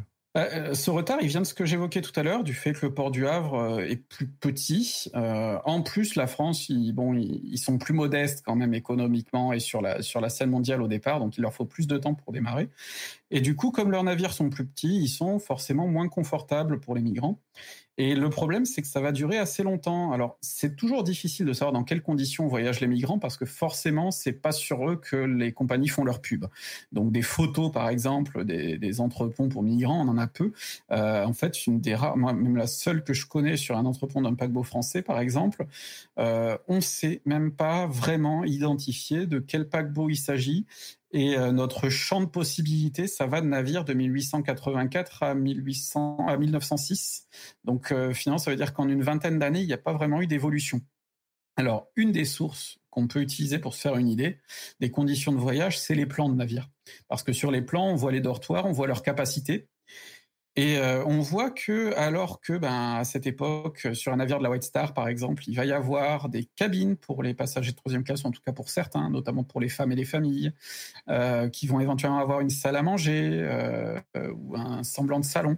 Et ben, sur les paquebots de la Transat, jusque vers 1910, c'est que des dortoirs et certains avec 140 places et où on mange aussi. Donc là, il y a ce gouffre-là sur la ligne principale. Après, si on regarde dans le détail, on se rend compte que par exemple, la White Star, effectivement, euh, sur les paquebots de sa ligne principale, les, conditions sont extrêmement bonnes. Sur le Titanic, par exemple, un immigrant qui voyage sur le Titanic ne sera jamais dans une cabine pour plus de 10 personnes. Et encore, il y a deux cabines pour 10 personnes à bord du navire. La plupart, c'est entre 2 et 8 personnes. Et sur un paquebot de la Transat à la même époque, il y a encore des dortoirs de plus d'une centaine de personnes. Donc euh, ça, c'est un, gouffre. Mais par contre, sur les paquebots de la ligne italienne de la White Star, qui sont souvent des paquebots beaucoup plus vieux, Là, on revient au bon vieux modèle du dortoir euh, un peu crasseux et de la nourriture euh, où chacun mange un peu là où il peut parce qu'il n'y a pas de salle à manger prévue. Alors que sur le Titanic, il y a une salle à manger avec des stewards et des menus. Et sur les menus, on dit même aux passagers que si le steward n'est pas gentil, on peut rouspéter, on peut se plaindre. Euh, c'est pas du tout le cas sur les navires de la de la méditerranéenne où là, on a un journaliste par exemple qui témoigne que euh, le gars qui lui sert sa nourriture, bon, à un moment, il se mouche et puis attrape un biscuit ensuite à main nue sans s'être essuyé, euh, que dans son assiette euh, régulièrement il a trouvé des cafards, des larves, une épingle à cheveux, euh, et puis que la, nourriture est, affreuse quoi. Et en plus ils sont obligés de nettoyer eux-mêmes leur vaisselle après coup avec de l'eau froide et éventuellement un morceau de journal s'ils en ont un sous la main. Donc c'est c'est la catastrophe. Donc ça, il y a, ces enjeux-là. Il y a des enjeux sanitaires évidents parce que du coup, forcément, euh, dans les entrepôts de troisième classe, quand c'est pas des cabines, c'est très mal aéré et on a des gens qui sont très entassés. Là aussi, on a un, journaliste qui, raconte que dans son dans son dortoir, du coup, c'est un journaliste qui tente une traversée en immersion. Pour forcément, comme les comme les immigrants eux-mêmes parlent peu de leur voyage, on a des journalistes qui veulent sensibiliser à la cause et qui du coup tentent un voyage et le racontent. Et il y en a un qui dit euh, la ligne, euh, la, seule petite barre de fer qui me sépare de mon de mon voisin, c'est une ligne presque aussi imaginaire que l'équateur. Et donc on sent que la, la proximité, euh, c'est déjà compliqué à gérer. En plus, dans sa couchette, il faut garder ses bagages, le peu d'affaires qu'on a avec soi, parce que si on les laisse traîner, on se les fait voler. Et puis on est dans des dortoirs immenses, mal aérés, fermés. Euh, pour peu qu'il y ait une tempête, on n'a pas le temps de sortir dehors parce que c'est horrible. Ça veut dire que les gens vont vomir dans les dortoirs, ou en plus ils mangent aussi, euh, ou ils laissent souvent les déchets. Alors il y en a un qui parle par exemple d'une espèce de grande bassine où on va garder une espèce de compost euh, avec tous les déchets alimentaires. Je, laisse imaginer à la fin du voyage le, chaos que ça peut être. Euh, bon, on a même un récit. Alors là, c'est plutôt pour la fin des années 1870 Bon, il y aurait eu carrément un cheval qui aurait été transporté au milieu d'un dortoir. Allez savoir pourquoi. Et du coup, ça pose quand même un certain nombre de problèmes d'hygiène. Et donc euh, là, c'est des problèmes qu'on va retrouver pendant longtemps, les problèmes d'hygiène, parce que en plus, les passagers souvent, pour une partie en tout cas, viennent de milieux où le rapport à l'hygiène il est euh, particulier, notamment les toilettes, ils ne connaissent pas. Ils connaissent euh, la cabane au fond du jardin, voire le tas de fumier au fond du jardin. Euh, donc, on en a certains, même à bord du Titanic, par exemple, euh, ou en tout cas de son jumeau l'Olympique, on a des, des, stewards qui racontent que, euh, bah ouais, la nuit, du coup, il y a certains passagers qui ont la flemme d'aller jusqu'au chiottes et qui pissent dans un coin, dans une coursive, parce que ils n'ont pas l'habitude. Et il y a des membres du personnel qui sont chargés de les former à se, à se servir des sanitaires. Donc euh, c'est des, gros problèmes. Après aussi, euh, euh, ça vient du fait que le rapport à l'hygiène est différent par rapport à aujourd'hui. C'est-à-dire que sur le Titanic, par exemple, même en première classe, la plupart des passagers ont des WC et des salles de bain sur le palier, des, salles de bain collectives, par exemple. Mais ça gêne pas parce que même chez les riches, on, on se douche pas forcément tous les jours, par exemple. Et donc en troisième classe, pour une capacité d'un millier de passagers, on a deux baignoires. Et c'est déjà le grand luxe. Parce qu'en fait, la plupart du temps, la, toilette, ça va se limiter à euh, un grand bassin, puis on, se mouille. Et là, par contre, effectivement, chaque cabine a sa petite bassine d'eau qu'on peut faire remplir, même en troisième classe. Donc, ça permet d'avoir une, une, hygiène rudimentaire, mais malgré tout, l'odeur, ça peut vite être un problème, en particulier sur les plus vieux navires. Et si je reviens sur mes paquebots français, par exemple, sur la Lorraine, donc on est entre 1900 et 1910 peut-être, bah, les seuls sanitaires qu'il y a pour la troisième classe, c'est quelques lavabos et surtout ce qu'on appelle des bancs creux euh, c'est-à-dire en fait des espèces de, latrines façon machicoulis au bord du navire, et puis ça tombe directement à l'eau. Et euh, il y en a peut-être euh, 4 ou 5 pour les hommes, 4 ou 5 pour les femmes, alors qu'il peut y avoir plus de 600 ou 700 passagers qui voyagent euh, à bord. Donc on est sur des normes d'hygiène qui sont terribles. Et du coup, un point récurrent des récits des journalistes, qui en plus ne sont pas habitués à ça, c'est l'odeur. Euh, ils disent ça. Alors après, il y a certains journalistes qui écrivent euh, pas avec une volonté de sensibilité, mais au contraire avec une volonté de se moquer, euh, et qui eux du coup vont dresser un portrait de l'immigrant comme quelqu'un de rustre, de violent, de primaire et ainsi de suite. Et donc là, ils surjouent le côté de l'horreur. Et il y en a certains qui expliquent que oui, euh, après euh, cinq minutes à bord, en fait, ils sont montés voir le commissaire et ils ont payé pour se faire surclasser euh, parce que l'odeur était insoutenable et qui disent que d'autres passagers ont fait de même. Donc euh, c'est difficile après de savoir dans quelles circonstances, dans quelles conditions c'était vraiment euh, répandu comme phénomène. Mais en tout cas, l'aération, par exemple, de ces locaux va être un gros problème pendant très longtemps, en particulier quand il y a des épidémies. Euh, si je me trompe pas, c'est dans les années 1890, par exemple, que la Transat a faire face à une épidémie de choléra. Et sur un bateau euh, qui a un espace clos, le choléra, ça peut vite être un problème. Alors, ils parlent du fait qu'ils ont installé des appareils désinfectants, des choses comme ça. Bon, euh, je suis pas trop au courant, moi, de ce que pouvaient être les conditions de désinfection dans les années 1890. Mais en tout cas, déjà à l'époque, c'est une question. Ils prennent des, mesures. Euh, sur le Titanic, par exemple, il y a un hôpital avec une une aile pour les passagers infectieux. C'est un petit hôpital hein, qui a une capacité d'une quinzaine de personnes peut-être, et donc il y a euh, deux, deux salles qui sont vraiment prévues pour les passagers les plus infectieux. Et là, on a prévu même l'aération pour rejeter les microbes euh, à l'extérieur du navire directement et pas que ça aille dans les circuits d'aération des, autres parties du navire. Donc c'est des questions aussi sur lesquelles on, réfléchit beaucoup euh, déjà à l'époque. Hein, et c'est pas arrivé avec le Covid, ça aussi.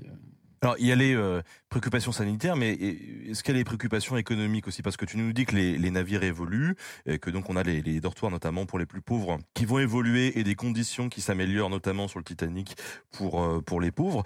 Ça, c'est conditionné aussi par un impératif économique ou pas? Ce que je veux dire, c'est que est-ce que cette masse de migrants pauvres ou de classe moyenne représente de plus en plus d'argent finalement pour les compagnies? Alors ça représente de plus en plus de monde, mais le problème c'est que c'est aussi quelque chose de très volatile d'une année sur l'autre. Euh, il peut y avoir une année super où euh, on va transporter dans les 90 000 migrants par exemple, et l'année suivante, paf, c'est retombé à 60 000, parce qu'il y a, plein de phénomènes qui font que d'une année sur l'autre ça change. Donc, euh, il faut quand même réussir à trouver un moyen de s'assurer, notamment que ceux qui reviennent euh, aient envie de voyager sur les navires de la compagnie, parce que ceux-là, c'est une clientèle qui va être beaucoup moins captive. Dans, le sens de l'est vers l'ouest, il y aura toujours des gens pour traverser, euh, même si on remplit pas le navire, il y aura toujours une quantité significative de gens au début du XXe siècle. Par contre, dans le sens du retour, les navires, ils sont souvent beaucoup plus vides, évidemment, puisque bah, l'immigration, ça va théoriquement que dans un sens. Donc ces passagers qui reviennent, là, c'est intéressant de bien les traiter, de les traiter comme des clients, parce que là, c'est ça qui va leur faire dire euh, bon ben pour le retour, j'ai envie de voyager avec la White Star, avec la Cunard, avec la Transat.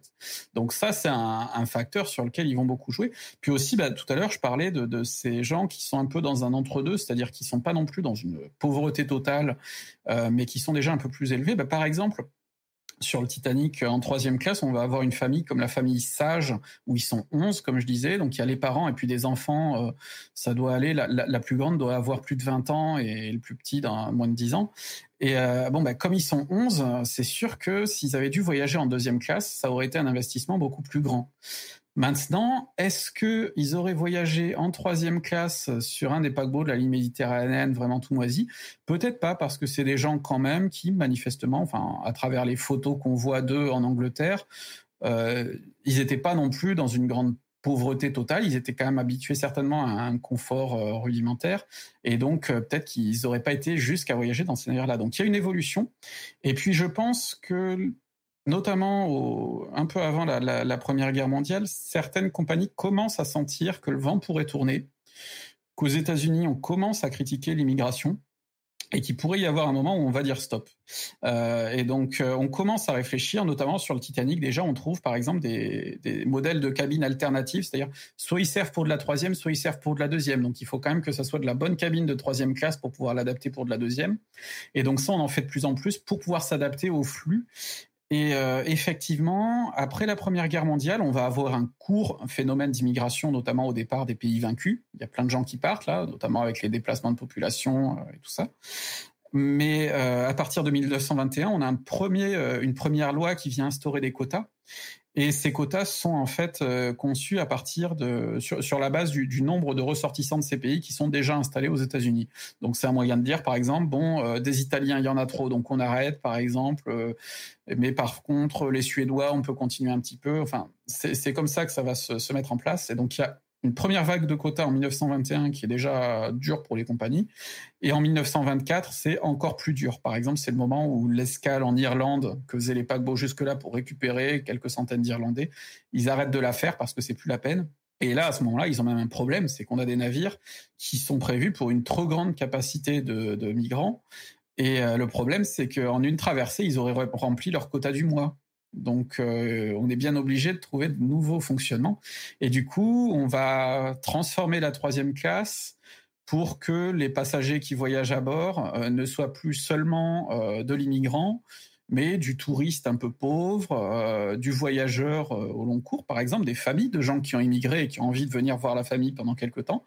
Bon, bah, ces gens-là qui ne pourraient pas se payer un voyage en deuxième classe, mais qui ont envie de voyager un peu confortablement, on va commencer à les attirer puisqu'il n'y a plus de place pour les émigrants. Donc il y a ces évolutions-là qui se font au cours du temps et qui font qu'on qu rehausse les choses. Mais à vrai dire, l'apparition de la deuxième classe, c'est déjà un symptôme de ça puisqu'elle n'existe pas au départ.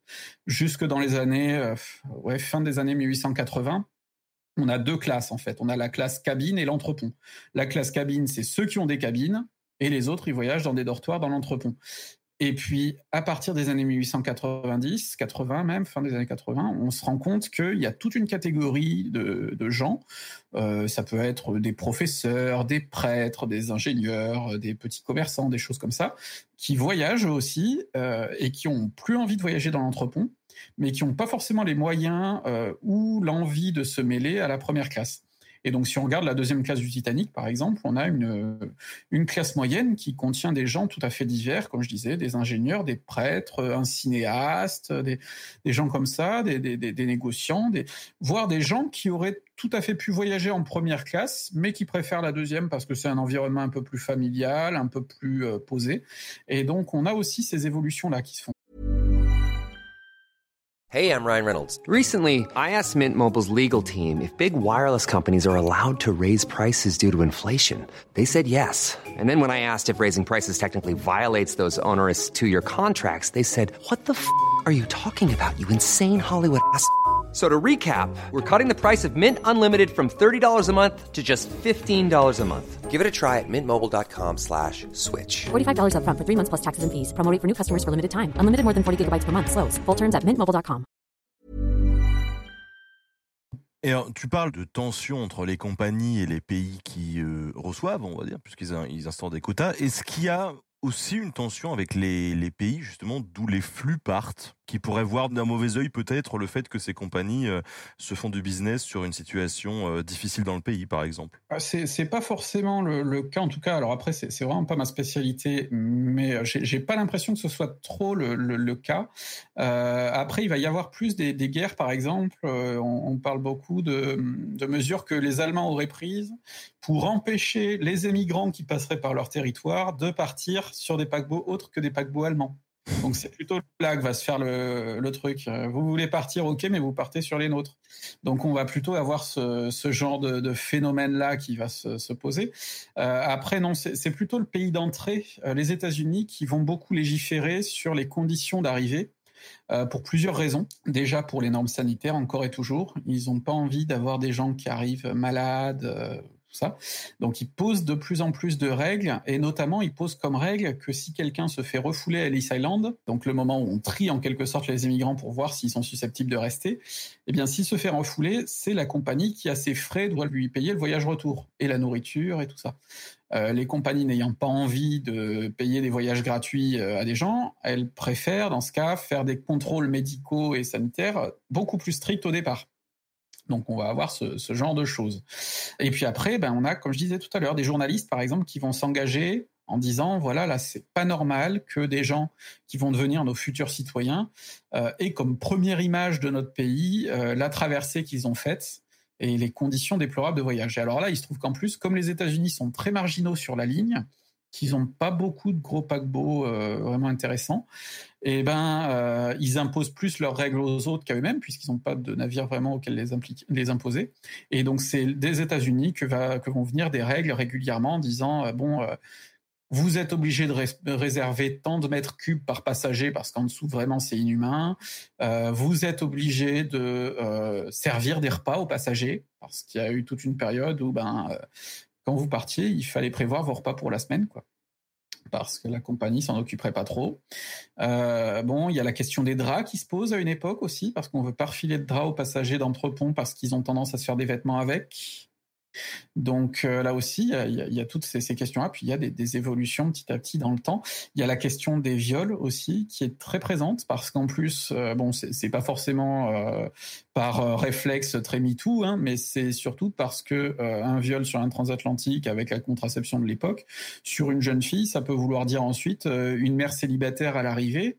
Donc c'est en plus ce genre de facteurs qui vont essayer de prendre en compte pour éviter ce genre de choses.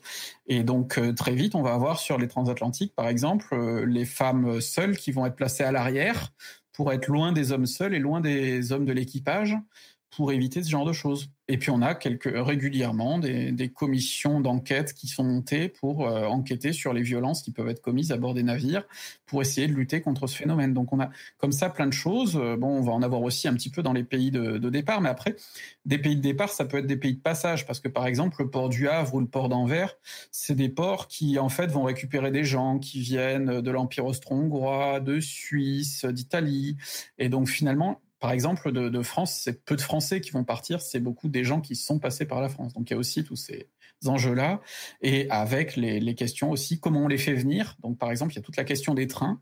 Euh, et alors là, c'est c'est des choses assez hallucinantes. Par exemple, la Transat en 1880 se rend compte que pour que les immigrants viennent dans ces ports plutôt que dans le port d'Anvers, ça serait bien quand même que les trains dans lesquels elles font voyager les passagers aient des banquettes et des fenêtres. Ça paraît quand même surréaliste, mais voilà, ils sont super fiers. Ils ont de nouveaux trains. Il y a des banquettes, il y a des fenêtres, il y a des portes bébés au-dessus, à la place des portes bagages qu'on utiliserait nous. Voilà, c'est des portes bébés. Il y a des toilettes, ce qui est quand même peut-être pas trop vu que le voyage dure 10 heures. Donc euh, là, ils sont super fiers. Ils ont mis en place ces moyens-là pour euh, aller chercher des gens parce que bah oui, sinon euh, les gens qui partent d'Italie, ils prennent quand même le plus confortable, le plus rapide. Donc il faut trouver tous ces moyens-là. Est-ce qu'il n'y a pas une évolution aussi peut-être des, des loisirs à bord pour, pour cette, cette classe-là de passagers? Parce que j'imagine que quand tu embarques pendant 7, 8, 9 jours sur un bateau, tu restes pas non plus durant toute la durée du voyage enfermé dans ta cabine? Alors les loisirs à bord, euh, bah, c'est de toute façon, oui, le, gros problème, occuper des gens. Alors bon, les repas vont beaucoup rythmer la traversée. Euh, en troisième classe, quand même, ça va beaucoup reposer sur euh, la discussion, le jeu, la danse, pas mal, des choses comme ça. après, il faut imaginer aussi, pour un passager de troisième classe, qui souvent vient de la classe ouvrière, du coup, le voyage, c'est aussi un moment un peu bizarre. C'est un moment où pendant une semaine, dix jours, ils ne vont pas travailler. Euh, ce qui c'est pas souvent dans leur vie. On n'est pas une époque où il y a les congés payés et tout ça. C'est pas forcément souvent dans leur vie qu'ils ont la chance là d'avoir une semaine où ils ont rien à foutre. Euh, donc il y en a aussi certainement qui vont profiter de ça. Mais euh, même sur le Titanic, par exemple, au-delà du fait qu'ils ont euh, un salon, un fumoir, que dans leur salon il y a un piano, ce qui est déjà extraordinaire hein, par rapport à ce que fait la concurrence, il va pas y avoir de, de divertissement vraiment prévu pour eux. Par contre, les divertissements, on va les voir évoluer en première classe. En première classe, pendant longtemps, le, cœur du navire, ça va être juste la salle à manger qui sert aussi de salon, où on se retrouve, on joue, on, se promène sur le pont. Mais ça va pas forcément aller beaucoup plus loin. Euh, ce qui s'impose très vite, c'est la lecture. La lecture est quand même un passe-temps assez indémodable, donc on a des bibliothèques sur les navires euh, qui sont bien approvisionnées dans les succès récents hein, euh, de, littérature. Et puis euh, souvent d'ailleurs ils ont des, des, partenariats avec des espèces de, de clubs euh, de, de bibliophilie euh, à terre qui leur fournissent les, les bons succès du moment pour leur filer des, des, collections un peu diversifiées. Et puis au début du XXe siècle, on va comme les navires deviennent plus gros, il y a plus de place pour mettre plus de choses et donc on va développer de nouveaux loisirs. Et là la White Star va être pas mal en pointe notamment sur tout ce qui est le sport. Euh, à partir de 1907 avec leur Adriatique qui sert un petit peu de ballon d'essai pour ce qui va ensuite être fait sur l'Olympique et le Titanic, eh bien ils mettent un gymnase, une piscine, c'est une première sur un navire, et euh, des bains turcs. Euh, notamment parce qu'à l'époque, on considère que c'est déjà il y a une grande mode euh, orientalisante et en plus on considère que les, les bains de vapeur c'est très bien pour le corps, ça fait maigrir. Il y a même une chaise balance euh, à l'entrée des bains turcs, comme ça on se pèse à l'entrée, on se pèse à la sortie et on est content parce que comme on a bien transpiré, waouh, j'ai perdu, j'ai perdu 500 grammes, c'est génial. Donc bon, je, je précise que ça n'a aucune valeur scientifique, mais les passagers sont contents. Et donc, euh, on, leur, euh, on leur apporte ces installations-là. Sur le Titanic et l'Olympique, on va même installer des bains électriques. Euh, c'est des espèces de de cercueil. Euh, enfin, ça a vraiment une forme de cercueil avec un grand couvercle qu'on rabat sur toi. Et puis, il y a une machine électrique qui, produit de la vapeur euh, et qui te réchauffe. Hein. Pas juste la tête qui dépasse. Et puis, ça te, réchauffe. Euh, bon, visiblement, les passagers n'ont pas été convaincus puisqu'il y en avait deux sur l'Olympique en 1911. Et quand ils ont mis en service le Titanic, il n'y en avait plus qu'un. Donc, ils ont dû se dire que les passagers n'étaient pas fans. On a d'ailleurs le, récit d'une passagère du Titanic, la, seule dont on sait qu'elle a fréquenté les bains turcs, ou en tout cas qui en a parlé, qui a dit que c'était, euh, enfin, qui a écrit dans son journal que c'était la pire expérience de sa vie et que plus jamais elle voulait faire ça, qu'elle avait aimé que la piscine à la fin parce que vraiment c'était affreux. Euh, bon, alors après on a une époque en plus où c'est très prude, donc euh, les hommes et les femmes ont des créneaux horaires séparés, des membres d'équipage séparés parce que bon quand même, il faudrait pas que. Euh, mais donc il y, a ce, cette dimension de loisir là qui s'impose. Mais sur le Titanic, malgré tout, par exemple, on reste à part sur les loisirs liés aux soins du corps et la lecture, on reste sur de la sociabilité qui est vraiment liée euh, à la discussion, à la conversation, au potin. Euh, et donc c'est important, par exemple, de se faire bien voir, des gens bien placés. On essaie de discuter avec eux. On essaie d'avoir une bonne table aussi parce que bon, bah, ces compagnons de table, on va se les taper tout le voyage, donc c'est toujours sympa d'être avec des gens qu'on aime bien. Et il y a comme ça des espèces de petits groupes qui se forment au début du voyage Bon, sur le Titanic, ça fait quelque temps aussi qu'on a des orchestres, par exemple, à bord des navires, et c'est super populaire. Sur le Titanic, c'est vraiment l'attraction l'orchestre, au point que d'ailleurs, bah justement, euh, un an avant, pareil, sur l'Olympique, ils avaient testé, et donc tous les soirs, il y a l'orchestre qui se reproduit dans la, salle de, qui se produit plutôt, parce se reproduit, ce serait dégueulasse, euh, mais qui se produit dans la, dans la salle de réception après le dîner. Et les gens euh, sont vraiment euh, à fond au point que la salle est trop pleine, que les gens sont obligés de s'asseoir sur les marches de l'escalier et tout ça. Et donc sur le Titanic, on rajoute des chaises, on rajoute un peu d'espace à cet endroit-là parce que vraiment ça marche, les gens aiment ça, aiment la musique et tout. Mais on est sur des, des actions des, qui globalement restent quand même du, de l'action de groupe. Euh, dans la salle à manger, on est sur des tables où on est plus souvent 6, 8, 4 que 2 par exemple. Et par contre, plus on va avancer dans les années 20, plus on va se tourner vers du loisir un peu plus individuel. Euh, et là, c'est les paquebots français qui vont être en, tête de ligne, parce qu'autant ils sont en retard sur les, les immigrants, autant sur l'art de vivre à la française, ils sont très en avance. Euh, déjà, ça fait très longtemps, par exemple, qu'ils se sont rendus compte que les enfants existent euh, et qu'il faut s'en occuper. Donc euh, sur les paquebots de la Transat, il y a des salles à manger pour les enfants de première classe avant qu'il y ait des salles à manger pour les passagers de troisième, par exemple, alors que euh, la White Star sur le Titanic, par exemple, les enfants en première classe, ça n'existe pas.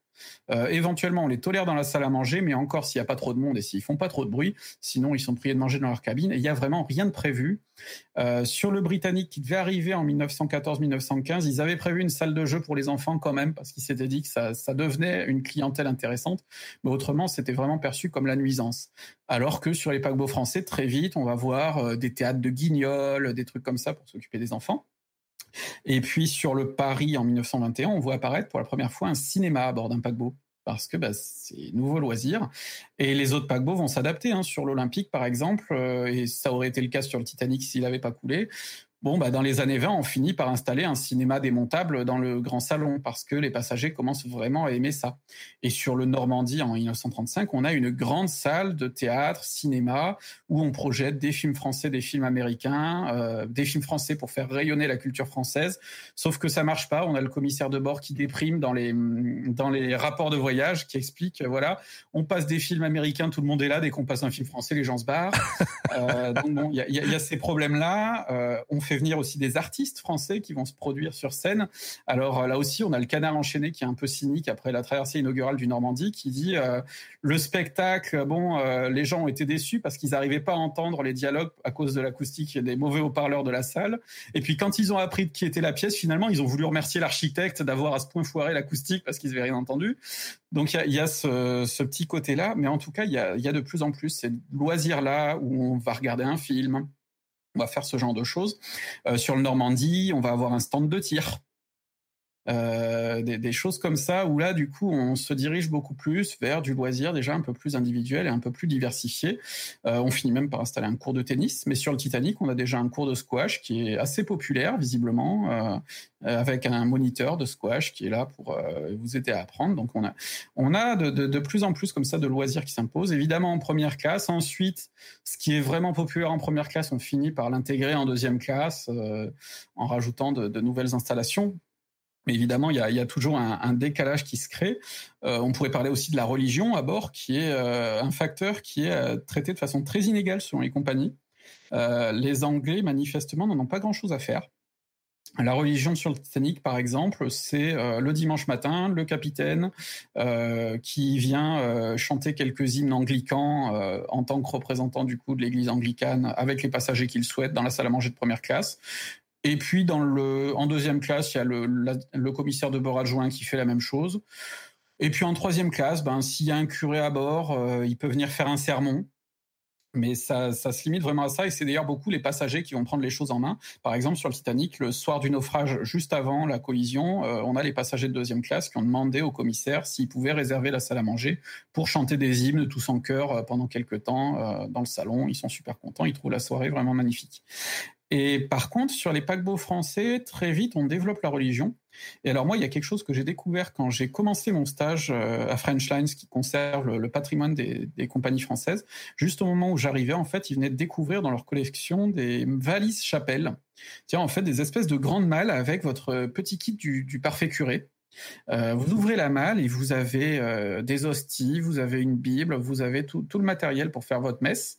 Euh, ils avaient des chasubles aussi et des chasubles réversibles pour prendre moins de place comme ça. Quand il faut changer de tenue, bah, vous retournez la chasuble et hop, vous avez la nouvelle tenue qui va. Euh, et donc ils avaient ça comme ça, ils pouvaient se poser dans le salon et faire une messe euh, avec tout leur kit, et notamment quand il y avait un ecclésiastique de renom qui passait à bord. Et euh, visiblement, il y avait quelques archevêques et évêques qui kiffaient ça, faire le faire le voyage et puis faire la messe à bord dans ces cas-là. Bon bah ils lui donnaient la place. Et puis à partir des années 20, la Transat décide de construire des vraies chapelles dans ses navires. Et à bord du Normandie, on a une grosse chapelle et un truc notamment sur deux étages, avec le, deuxième étage, du coup, c'est juste du plafond. Et quand vous pouvez vous permettre de faire un deuxième étage avec juste du plafond sur un paquebot où l'espace est limité, c'est vraiment la dépense d'espace euh, la, plus totale. C'est vraiment pour montrer, là, pour mettre les... euh, vraiment montrer qu'il y a de la... il y a de la place de toute façon, donc on peut même se permettre de sacrifier ça pour une chapelle, euh, et tant pis s'il y a que 10 passagers qui y viennent. Alors, la Transat, en plus, ils sont un peu facétieux, ils savent qu'ils auront à la fois des catholiques et des protestants. Donc ça pose tout un tas de questions de rituels. Donc ils ont mis un, chemin de croix euh, dissimulable. C'est-à-dire que bon, quand c'est les catholiques, on retire les panneaux de bois et il y a le chemin de croix. Puis pouf, quand il y a des protestants, on referme les panneaux de bois. Comme ça, c'est bon, il n'y a pas de chemin de croix, ils sont contents. Euh, et puis alors sur le, Normandie, il se pose la question des Juifs.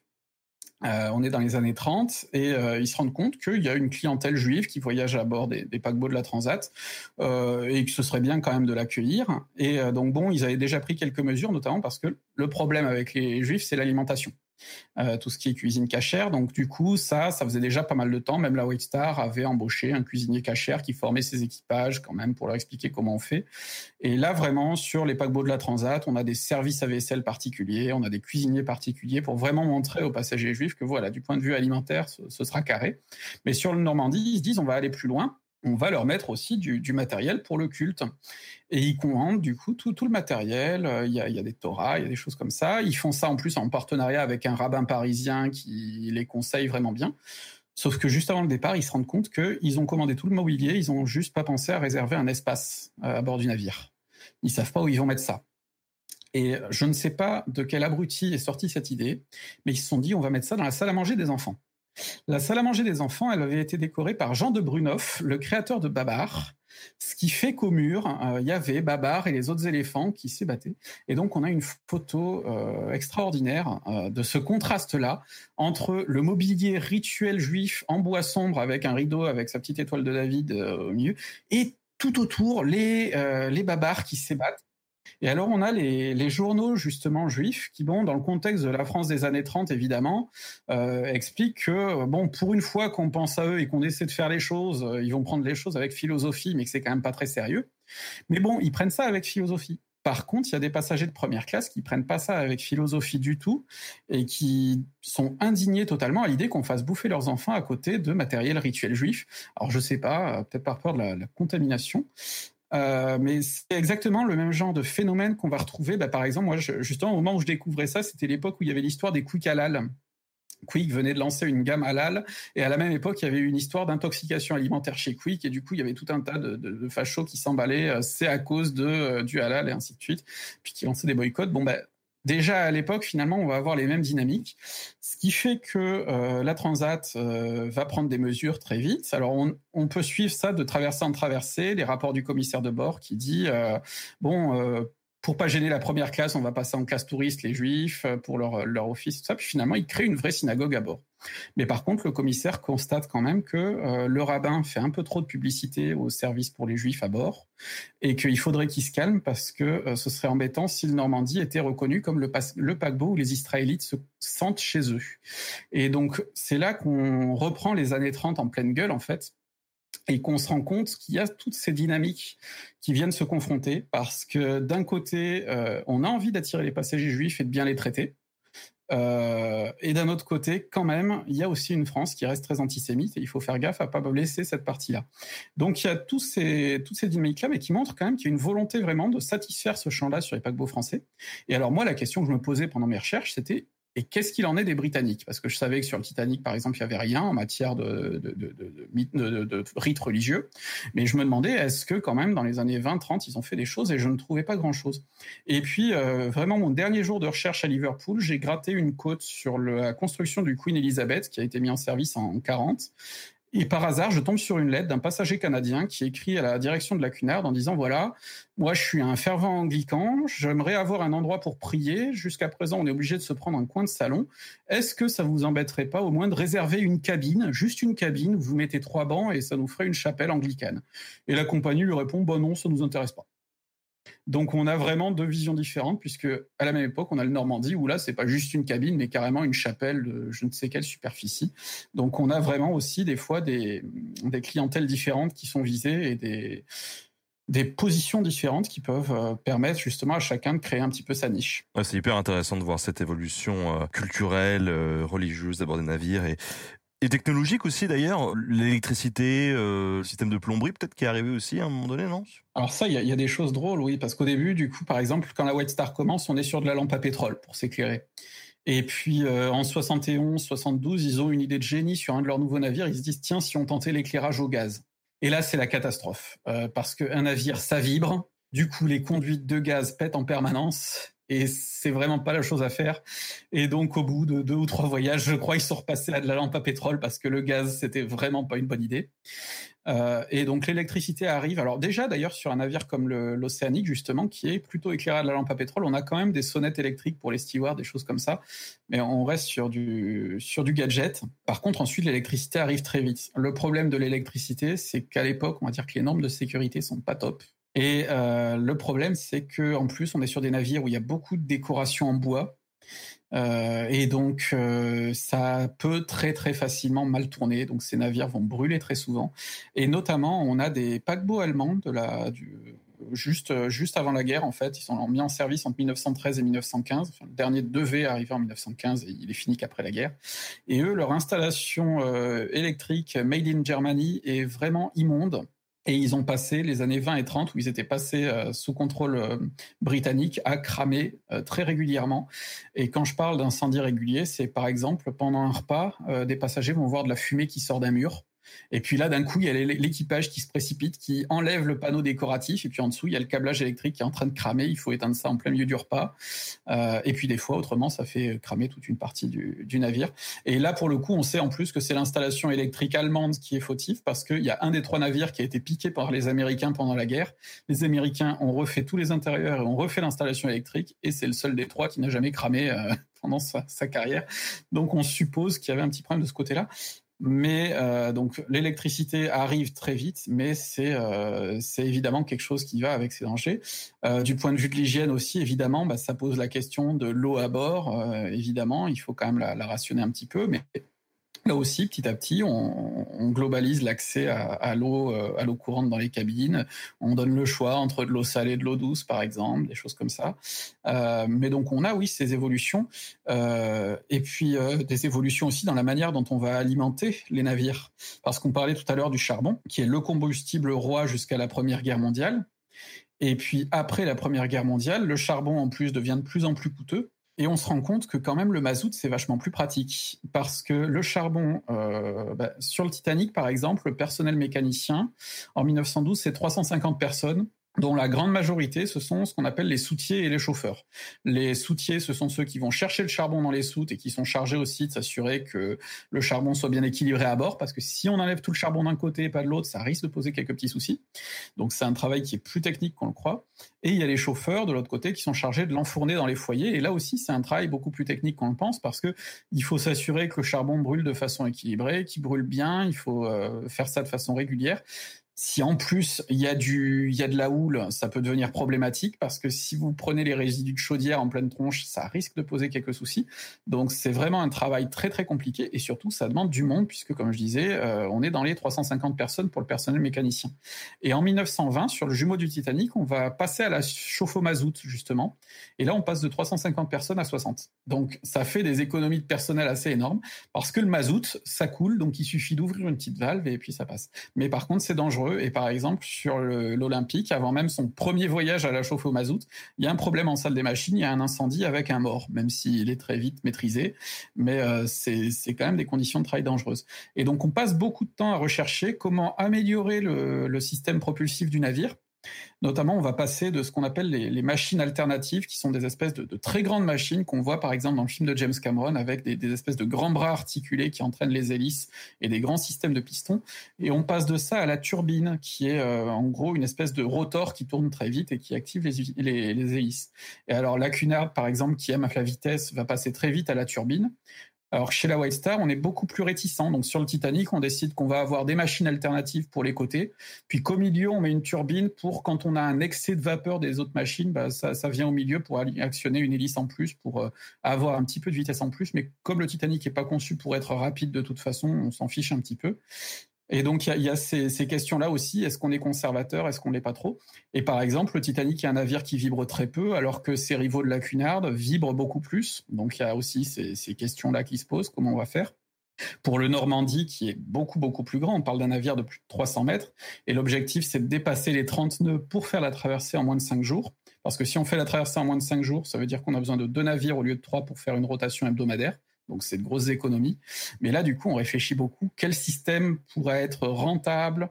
Quel système pourra euh, vibrer moins, et ainsi de suite. Et donc eux, par exemple, ils utilisent euh, ce qu'on appelle la propulsion euh, par des la propulsion turbo-électrique. On a des turbo-alternateurs. Ce sont des espèces de. En fait, il y a une centrale électrique à bord centrale électrique euh, au pétrole qui, va alimenter ensuite des, turbines et les hélices. Et c'est un système révolutionnaire qui est pas utilisé ailleurs, mais qui fait vraiment ses preuves euh, à bord du navire. Et alors on explique dans la propagande autour du Normandie qu'en gros la, centrale électrique du Normandie pourrait alimenter euh, une ville de 10 000 habitants et que c'est une des plus puissantes centrales euh, électriques d'Europe et ainsi de suite. Enfin, il y a donc des, prouesses technologiques là-dedans qui sont faites, mais après c'est aussi un système où on apprend euh, vraiment pendant toute la durée d'exploitation du navire, notamment euh, bah, pour essayer de réduire les vibrations. Par exemple, quand on met en service le Normandie, on se rend compte d'une catastrophe, c'est que tout le tiers arrière du navire est invivable ça vibre de façon affreuse. C'est là qu'il y a les cabines les plus luxueuses. Euh, les, deux suites présidentielles, du coup, ne sont pas habitables. Donc, on est obligé de déplacer les passagers dans des suites un peu moins euh, agitées. Euh, il y a des problèmes dans ces endroits-là. En classe touriste et en troisième classe, c'est la catastrophe, au point que le commandant, la nuit, est obligé de ralentir pour que les passagers puissent dormir. Donc c'est quand même un problème. Et donc pendant toute leur première année, ils sont là à, se, bouffer les ongles en se disant mince comment on va faire? Et puis, euh, du coup, à l'hiver 1935-1936, on ramène le Normandie dans les chantiers, on réfléchit, on consolide toute l'arrière et tout ça. Et puis, il y a aussi une petite idée quand même, on se dit, tiens, si on changeait les hélices, si on changeait le nombre de pales des hélices, on va voir ce que ça donne. Puis bon, ils font tous ces travaux-là. Ils relancent le Normandie, parfait, plus une vibration. Euh, à l'arrière, on peut même poser un crayon debout, il tient, c'est génial. Et ils arrivent dans le port du Havre et euh, ils perdent une hélice merde, on n'a pas d'hélice de rechange tout de suite, on est obligé de reprendre les anciennes. Ils reprennent les anciennes, ça revibre. Et donc, pour un détail aussi con que des hélices, eh ben, des fois, ça pouvait tout bousiller. Donc, ils sont obligés ensuite de, beaucoup travailler sur ces questions-là. Et donc, ça veut dire que même quand le navire est en service, on continue à l'améliorer tout au long de sa carrière et à réfléchir. Sur l'Olympique, par exemple, c'est un navire qui va durer de 1911 à 1935. Bah, forcément, euh, dans les années 20, on commence à installer plus de salles de bain parce que autant en 1911, même des aristocrates, ça les gênait pas d'avoir toilettes et baignoires sur le palier. Autant en 1928, ça commence à devenir plus problématique et donc il faut s'adapter quand même un petit peu. Et comment est-ce qu'on perd une hélice? Comment est-ce qu'on perd une hélice? Eh ben, euh, des fois, ça peut être juste parce qu'elle est un peu trop fragile. C'est des choses qui peuvent parfois avoir mal été installées. Et des fois, c'est parce qu'en mer, il y a des choses qui flottent, euh, des choses qui peuvent être sous l'eau et qui peuvent tomber, enfin qui peuvent euh, gêner. Mais des fois, c'est vraiment des, incidents qui viennent de nulle part. Hein. L'hélice était mal, mal fixée ou a trop servi euh, l'usure, enfin il y a plein de choses. Alors des fois on perd pas toutes les lisses, on perd qu'une pale, mais du coup ça, fout un sacré bazar. Euh, puis alors en plus quand on perd les lisses en pleine route, euh, c'est un gros problème parce que du coup l'arbre d'hélice qui est actionné par les machines, bah, forcément en temps normal il y a une résistance de l'eau qui fait que l'arbre il doit fournir une certaine puissance pour tourner. Et quand l'hélice tombe, bah, il y a plus de résistance du coup, et du coup la machine euh, commence à s'emballer. Et pour les passagers, c'est pas agréable du tout. Et d'ailleurs, euh, de façon intéressante, euh, au moment où le Titanic heurte l'iceberg, c'est une collision qui est assez douce. Les gens ne sentent pas grand-chose à bord. Il y a une passagère, par exemple, qui a dit c'est comme si on roulait sur un millier de billes. Et pour les membres d'équipage habitués de la ligne transatlantique, la première réaction, c'est de se dire ah, on a perdu une hélice, on est bon pour repartir à Belfast. Donc euh, c'est quelque chose qui, arrive assez fréquemment euh, et des fois ça vient vraiment de nulle part. Pour revenir un petit peu euh, aux questions des différentes classes qui évoluent sur ces navires de la transatlantique, est-ce que les différentes classes peuvent se croiser sur les navires? On a cette image, bah, notamment du Titanic à travers le film de James Cameron, où tout est très compartimenté et théoriquement ils se croisent pas trop parce que voilà. en vrai, c'était quoi? Alors sur, sur le Titanic, on, effectivement, quand on a payé un voyage pour une classe, on, ne va pas dans les autres classes, ça c'est évident. Notamment la troisième classe, euh, on la garde la plus séparée du reste pour des raisons sanitaires parce que les passagers de troisième classe vont devoir passer au contrôle sanitaire à Ellis Island et qu'on veut éviter d'imposer ce contrôle aux autres classes, donc il faut éviter aussi toute, euh, contagion. Donc il y a ces, raisons-là qui se, qui se posent. Mais donc euh, sur un navire comme le Titanic, ça va être des, des trucs très rigides. Alors que bon, dans les années 30, sur un paquebot comme le Normandie, on va pouvoir assouplir un peu, bah, comme je disais tout à l'heure par exemple, on va pouvoir dire aux passagers juifs de première classe, bon, vous avez le droit de descendre en classe touriste pour votre office religieux ou vice-versa. On peut déjà beaucoup plus assouplir mais enfin, par exemple, ce qu'on voit dans le film de James Cameron sur le Titanic, où il passe d'une classe à l'autre en permanence, ça aurait été impossible. Euh, notamment pour des questions euh, juste de, statut social et de prestance aussi de, comment dire d'attitude. C'est-à-dire que euh, dans Titanic, bon, Jack, il est joué par Leonardo DiCaprio, il est bien coiffé, il est bien rasé, il est beau, et surtout, on n'a pas l'odeur. Sur le vrai Titanic, il y aurait des chances pour qu'il se fasse repérer à 10 mètres aussi, peut-être parce qu'il serait accompagné d'une odeur de rat mort, par, pour plein de raisons, et puis de toute façon parce que sa, façon de parler ne serait pas la même.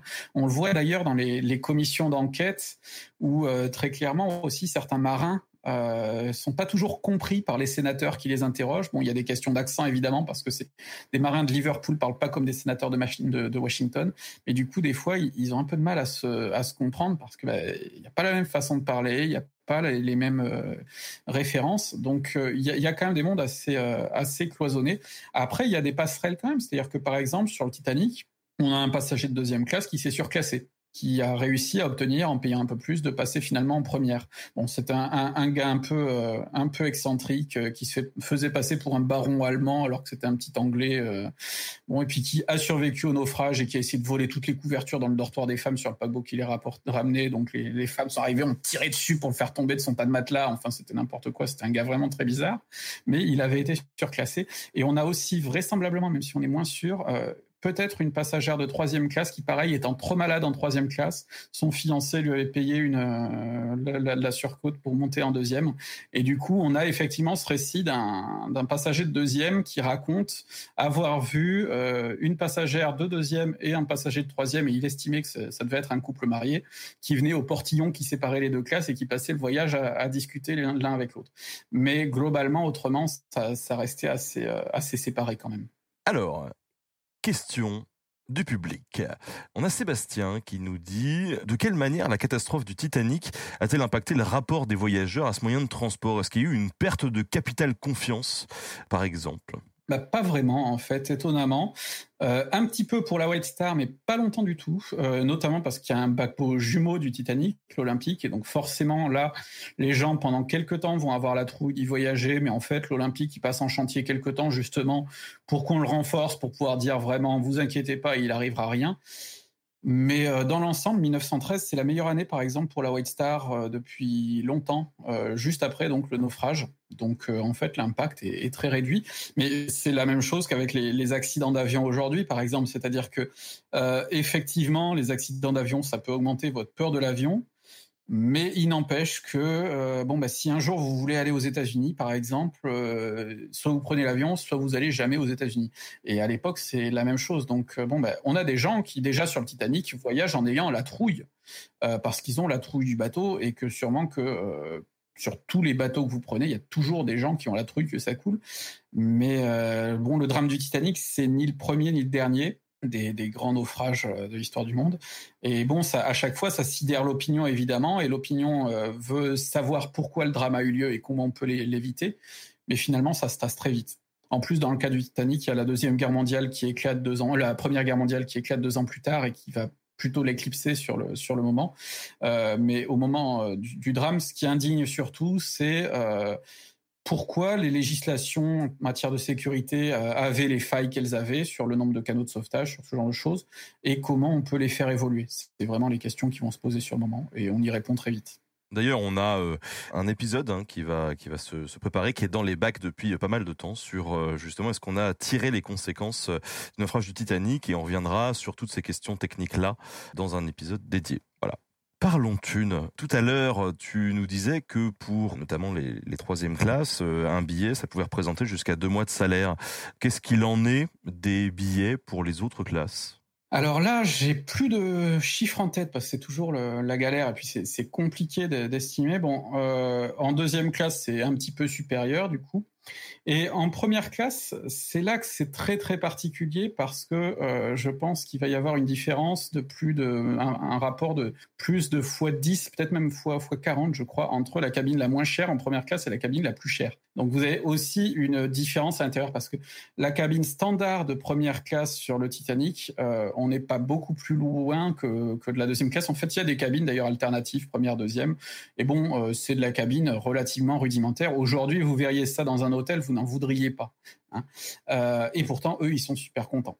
Et par contre, les cabines les plus luxueuses, bon, si vous prenez la suite, euh, enfin les deux suites les plus luxueuses sur le Titanic, celle que qu'a Rose dans le film, par exemple, là vous avez euh, deux chambres, un salon, une salle de bain euh, et une promenade privée de 15 mètres. Et donc là, par contre, euh, le tarif est beaucoup, beaucoup, beaucoup plus élevé, évidemment. Donc, il y a aussi un, une différence à l'intérieur de la première classe. Pareil, sur le Titanic, vous avez deux restaurants. La salle à manger de première classe classique, on mange très, très bien. Hein. Euh, et donc là, le, prix du repas est compris dans le billet. Mais si vous voulez vraiment montrer que vous avez de la tunasse, vous montez à ce qu'on appelle le restaurant à la carte, ou ce qui surnomme le, Ritz, euh, où là, il y a vraiment une équipe euh, franco-italienne qui fait des repas, mais c'est des trucs, c'est hallucinant. Il y en a certains qui ont, qui ont jamais dû voir ça à terre. Euh, et euh, pour le coup, euh, le prix n'est pas compris dans le billet, donc il faut cracher un peu plus pour pour aller y manger. Donc là, évidemment, c'est là où on va se faire voir quand on veut montrer que. Et du coup, on, assiste à ça, c'est-à-dire qu'il y, a un peu une une guerre de classe à l'intérieur de la première classe aussi entre ceux qui ont juste le, prix standard et puis ceux qui vraiment ont des choses au-dessus. On nous demande s'il y avait des tarifs réduits pour les enfants. Alors je pense que oui, et je me demande même si dans certains cas, pour les, tout petits, euh, ils n'étaient pas, enfin ils étaient peut-être pas comptabilisés. Je, je sais pas trop quand ça se passait. Après c'est vrai que moi c'est un angle que j'ai pas trop abordé et d'autant plus que les enfants c'est vraiment, comme je disais, un, un point un peu aveugle euh, pour la plupart des compagnies. C'est vraiment un peu une nuisance en fait. Ils, ils ont pas l'air de trop s'intéresser à eux. Justement, est-ce que les, les, passagers devaient payer pour les services à bord? Tout à l'heure, tu nous parlais de, par exemple, de cinéma ou d'autres choses qui se sont développées à des, navires. Ça, ça dépend vraiment du navire. Mais par exemple, si je prends l'exemple du Titanic, euh, pour utiliser euh, la piscine, les bains turcs, euh, pour prendre une leçon de squash, par exemple, là, il faut payer un petit supplément pour réserver une chaise de pont pour tout le voyage aussi, pour avoir sa petite chaise avec sa couverture sur le pont, il faut payer un petit supplément. Donc bon, après c'est dérisoire par rapport au prix du billet, mais oui, il y a tout un tas de services euh, supplémentaires qui sont proposés. Après, euh, le, plus classique du classique, voilà. Après, il y a autre, une autre dépense aussi, c'est les pourboires, c'est-à-dire que quand on fait une traversée en première classe sur le Titanic, on a un steward qui gère une poignée de cabines. Hein. Il va, il va être responsable de 8 ou 9 passagers, par exemple, dans un voyage comme celui du Titanic. Donc, on a une relation assez intime avec son steward parce que c'est vraiment celui vers qui on va quand on a le moins de problèmes. On sonne, il arrive. Euh, des fois, même euh, un homme qui voyage seul, par exemple, peut demander à son steward de venir l'aider à s'habiller, j'en sais rien, se préparer pour son repas et tout. Et du coup, euh, pour les stewards, pareil, on va avoir un steward de table qui souvent est responsable d'une ou deux tables à la salle à manger. Donc, pareil, euh, c'est vraiment quelqu'un qui va être très très très disposé, euh, très di disponible pour les passagers et avoir une relation très étroite. Et donc euh, on estime que les pourboires représentent la moitié de leur revenu annuel. Il y a le salaire fixe qui, qui est de, de trois lignes de trois livres mensuels par exemple. Et ils vont avoir aussi euh, des, des, pourboires du coup qui sont assez conséquents.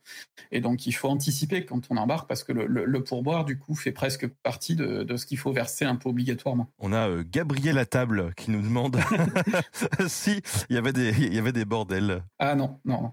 Euh, en plus, on est plutôt conservateur sur ce genre de trucs. Comme je disais, par exemple, en troisième classe sur le Titanic, il y a ce qu'on appelle la matrone ou la gouvernante, qui est chargée notamment de vérifier que euh, les jeunes femmes qui voyagent seules, euh, elles n'aillent pas fricoter avec des mecs pendant la nuit. Donc euh, non, non, clairement, on va pas, on, va pas dans ce genre de, de trucs-là. Par contre, c'est surtout dans les années 20, autour de la prohibition, que là, les, paquebots vont devenir des endroits un peu plus de, de, perdition quand même, notamment parce que les Américains, comme ils peuvent pas boire chez eux, eh ben en général, ils boivent à bord des navires. Alors, il se trouve que sur les paquebots américains, la loi américaine s'applique, ils peuvent pas boire. Mais c'est un tel handicap pour les navires américains que la prohibition va y être arrêtée avant d'être arrêtée à terre parce que vraiment, quand même, ça, nuit trop à la, quantité de passagers transportés. Et donc, par contre, sur les paquebots français qui sont connus pour les, vins, évidemment, eh ben les passagers, ils s'en mettent pas mal derrière la cravate. Ce qui fait que la White Star, même par moment, et les autres compagnies s'y mêlent aussi, organisent ce qu'ils appellent les croisières pour nulle part pendant les escales. C'est-à-dire, en gros, euh, vous arrivez le soir, vous embarquez sur le bateau, on va dans les eaux territoriales, vous vous pissurez bien la gueule, et le lendemain, vous êtes de retour à l'heure du boulot. Pas forcément en état pour bosser, par contre. Et euh, on a le témoignage d'une hôtesse qui raconte comment euh, les membres d'équipage parfois aidaient des passagers, et notamment des passagers proéminents, hein, des sénateurs, des hommes d'affaires, à évacuer leur gnôle quand ils arrivaient aux États-Unis clandestinement. Donc il y en a une visiblement qui a une technique assez osée. Elle glissait la bouteille au milieu du décolleté. Et puis elle passait sous les yeux du douanier qui hésitait, qui avait pas envie d'aller y mettre la main et donc qui, qui laissait passer. On a, je crois aussi, des, stewards de, de l'Olympique qui ont été emmerdés parce qu'ils avaient essayé de planquer de la de l'alcool dans un des cercueils de la morgue. C'est en douce comme ça. Donc il y, a comme ça tout un tas de, de, petits trucs. Et donc on a par exemple les rapports du service de nuit du Normandie euh, ce sont donc ceux qui sont chargés de la veille de nuit et de noter tous les incidents. Euh, où là, effectivement, on est dans les années 30, c'est un petit peu plus foufou. Euh, et donc, on va trouver des choses comme, euh, bon, 6 heures du matin, tapage nocturne dans la cabine de la comtesse de machin, nous lui demandons de faire moins de bruit. 7 heures du matin, tapage nocturne dans la cabine, on lui demande d'arrêter. 8 heures, le bruit s'arrête enfin dans la cabine de madame machin. 2 heures du matin, avant de trouver deux couples en tenue indécente dans le salon de la classe touriste. voilà, il y, y a des choses comme ça, effectivement mais c'est, euh, en tout cas, c'est pas institutionnalisé. Il y avait la même chose un peu pour les jeux d'argent, non, euh, que pour l'alcool? Alors pour les jeux d'argent, là c'est une vraie folie, euh, notamment parce qu'on a en plus des tricheurs professionnels qui voyagent très fréquemment. Sur le Titanic, par exemple, on en a identifié trois. Euh, et donc ce sont des gens vraiment qui se paient le voyage sous un faux nom en général pour se protéger, parce que ce sont des criminels, hein, et euh, qui se font un, dire, qui, ont comme activité professionnelle de plumer aux cartes euh, des passagers fortunés, parce qu'évidemment les mises peuvent monter très vite. Et bon, euh, on imagine qu'un billet en première classe ça coûte cher, donc pour euh, si en plus ils investissent cet argent, c'est qu'ils doivent avoir un retour sur investissement. Et donc euh, les jeux d'argent, euh, effectivement, euh, la compagnie est obligée de prévenir les passagers en fait qu'ils pourraient avoir des problèmes, qu'il y a des tricheurs professionnels à bord, que la compagnie dénie toute, toute responsabilité. Et puis on joue aussi beaucoup sur la, la, progression du navire. On parie beaucoup sur combien de miles ont été parcourus chaque jour, et l'équipage se prête un petit peu au jeu, c'est-à-dire que vous avez pareil votre steward qui va vous dire ah j'ai un tuyau, je connais machin dans la salle des machines qui m'a dit qu'ils avaient allumé deux chaudières en plus, alors on devrait faire plus qu'hier des choses comme ça. Et puis ça, joue à, parier comme ça. Euh, mais bon, et alors quand je parle de, banditisme, c'est que par exemple parmi les, rescapés du, du, Titanic, on a un de ces tricheurs professionnels qui s'appelle George Breton euh, et qui en fait a profité à bord du Carpathia qui ramenait les rescapés aux États-Unis. Il a arnaqué un collègue rescapé euh, il a embarqué dans un sombre euh, deal de course de chevaux truqués et tout ça. Ça s'est fini par une baston quand le gars s'est rendu compte qu'il s'était fait arnaquer. donc on retrouve dans les journaux ensuite toute cette histoire. Donc euh, il y avait des gens qui étaient quand même vachement actifs dans le domaine, on va dire, puisque même après avoir survécu à un naufrage, le gars était déjà en train de monter son arnaque suivante et de trouver un pigeon et de préparer son truc. Donc ça, ouais, c'était un problème qui gangrénait pas mal l'Atlantique. Et globalement, il y avait beaucoup d'incidents à bord des navires ou pas? On parle de vols, d'agressions, de choses comme ça? Alors c'est des choses qui, ponctuent assez fréquemment les, histoires des navires. Euh, bon, euh, c'est difficile d'estimer évidemment. On a des capitaines d'armes qui sont là pour euh, mettre fin aux bagarres, mais qui sont pas non plus nombreux et c'est pas c'est pas continu. Après, on va trouver fréquemment des récits de suicide. Ça, ça va arriver. Il y a par exemple un passager, je crois que c'est sur l'Océanique. Il arrive dans sa cabine, il trouve un mec sur son lit qui s'est tiré une balle dans la bouche, qui en plus n'a pas fait ça chez lui. aucun savoir-vivre. c'est le cas de le dire. Euh, et alors sur le Normandie, j'ai pu consulter les rapports de voyage du Normandie, euh, et où là on a ce qu'on appelle le, le, service contentieux, c'est-à-dire tout, tous les passagers qui portent plainte après le voyage contre la compagnie, des choses comme ça. Et on a aussi le rapport du médecin pour toutes les blessures. Bon, et sur le Normandie, on se blesse beaucoup en se mettant les doigts dans une porte, visiblement. Ça, il y en a un par traversée au moins. Bon, des fois aussi, sûrement des petits coups de roulis, des choses comme ça. Bon, une mauvaise chute. Puis on a les malchanceux. On a celle, par exemple, qui glisse dans la piscine sur les marches en marbre et qui se pète les deux chevilles et les deux poignets. Et qui du coup décide de porter plainte contre la compagnie au motif que ce serait pas assez bien éclairé. Et du coup, dans le rapport du service contentieux, le gars est super content d'écrire que un huissier est venu, a vérifié et a dit que c'était assez bien éclairé. Et du coup, ben tant pis, ça lui fera une belle jambe. euh, on a aussi régulièrement des passagers qui protestent parce que euh, ils ont laissé leur hublot ouvert pendant une tempête et que du coup, ben, il y a eu la vague de trop. Hein, et que leurs affaires sont un petit peu trop mouillées, euh, bon, bah, cela, en général, la compagnie, pareil, leur dit, écoutez, vous étiez prévenus, euh, vous avez été con, vous avez été con. Donc euh, on a ça, puis des fois on a des incidents. Alors sur le Normandie par exemple, il y en a un qui est assez euh, assez impressionnant. Je m'attendais pas à trouver ça dans mes récits de voyage. Euh, C'était un employé de la Transat justement en Amérique qui faisait un burn-out et qui rentrait avec sa femme du coup sur le Normandie et qui était vraiment dans un état psychologique euh, très très très euh, grave et qui euh, depuis l'infirmerie où il était en fait a essayé de se foutre à la flotte et a du coup euh, passé le, corps par le hublot euh, sauf qu'un marin a sauté et l'a attrapé par les jambes mais le gars de l'autre côté coincé avec ses bras pour pas qu'on le rentre. Et du coup on a été obligé d'arrêter le Normandie euh, de faire descendre une nacelle et de le forcer à rentrer puis de le, mettre dans une dans une cellule pour le reste du voyage pour pas qu'il qu se suicide donc on avait des fois des, incidents comme ça un petit peu. Bon, euh, sur l'Olympique, on a aussi la trace d'un meurtrier qui avait vraisemblablement tué sa femme et qui serait probablement débarrassé du corps pendant le voyage après l'avoir planqué dans sa malle. Donc on a comme ça des, petites euh, des petites histoires qui peuvent se glisser un petit peu, mais euh, bon, de toute façon, vu le nombre de personnes qui voyagent sur ces navires, il y a, y a toujours des choses, il y a toujours des, évidemment énormément d'histoires qui n'ont pas toutes été consignées. Et justement, tu parlais de cellules. Il y avait des cellules qui étaient euh, sur le. Enfin, les cellules, c'est les cabines en fait qu'on privatisait. En, quoi. en tout cas, un endroit qu'on va pouvoir verrouiller. Alors, il me semble, par exemple, que sur le Titanic, on suppose, même si c'est un endroit qui est pas très détaillé, que dans l'hôpital, il y avait une cellule capitonnée qui pouvait servir, euh, ou bien justement en cas de passage incontrôlable, ou bien si vraiment il y avait un criminel dangereux à bord, ou que sais-je. Mais euh, il n'y a pas non plus de, de, de grosses installations dans ce dans ce sens-là. Mais oui, euh, sur un navire, on est bien obligé de prendre quand même des des, mesures pour si jamais vraiment il y a un, un problème de ce genre. Tu parles d'un type qui trouve un suicidé dans son, dans son lit. Euh, comment est-ce qu'on gérait les décès à bord? Euh, On avait des pièces euh, prévues à cet effet-là? C'est très compliqué. Euh, alors, sur les plus anciens paquebots, on n'a pas forcément de morgue. On va éventuellement avoir une réserve de cercueil, notamment parce qu'il y a quand même eu une époque où on mourait beaucoup. Mais en général, dans ces cas-là, en tout cas au début, on fait des funérailles en mer dans ces cas-là, avec tout un cérémonial. Hein. C'est pas juste on balance le corps à la flotte. Il y a, un prêtre, il y a, enfin, en tout cas, on lit quelques mots et tout ça.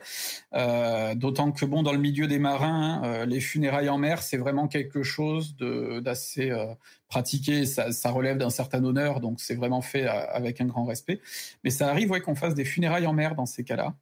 Euh, après, autrement, bon, pour dans certains cas, on va garder le, le, le, corps, mais il y a, par exemple, sur le Titanic, il n'y a rien de prévu euh, pour garder. Il n'y a pas de, il n'y a pas d'endroit réfrigéré prévu spécialement pour ça. Alors, je doute quand même qu'on aille garder euh, des cadavres euh, dans la cale réfrigérée où on conserve la bouffe.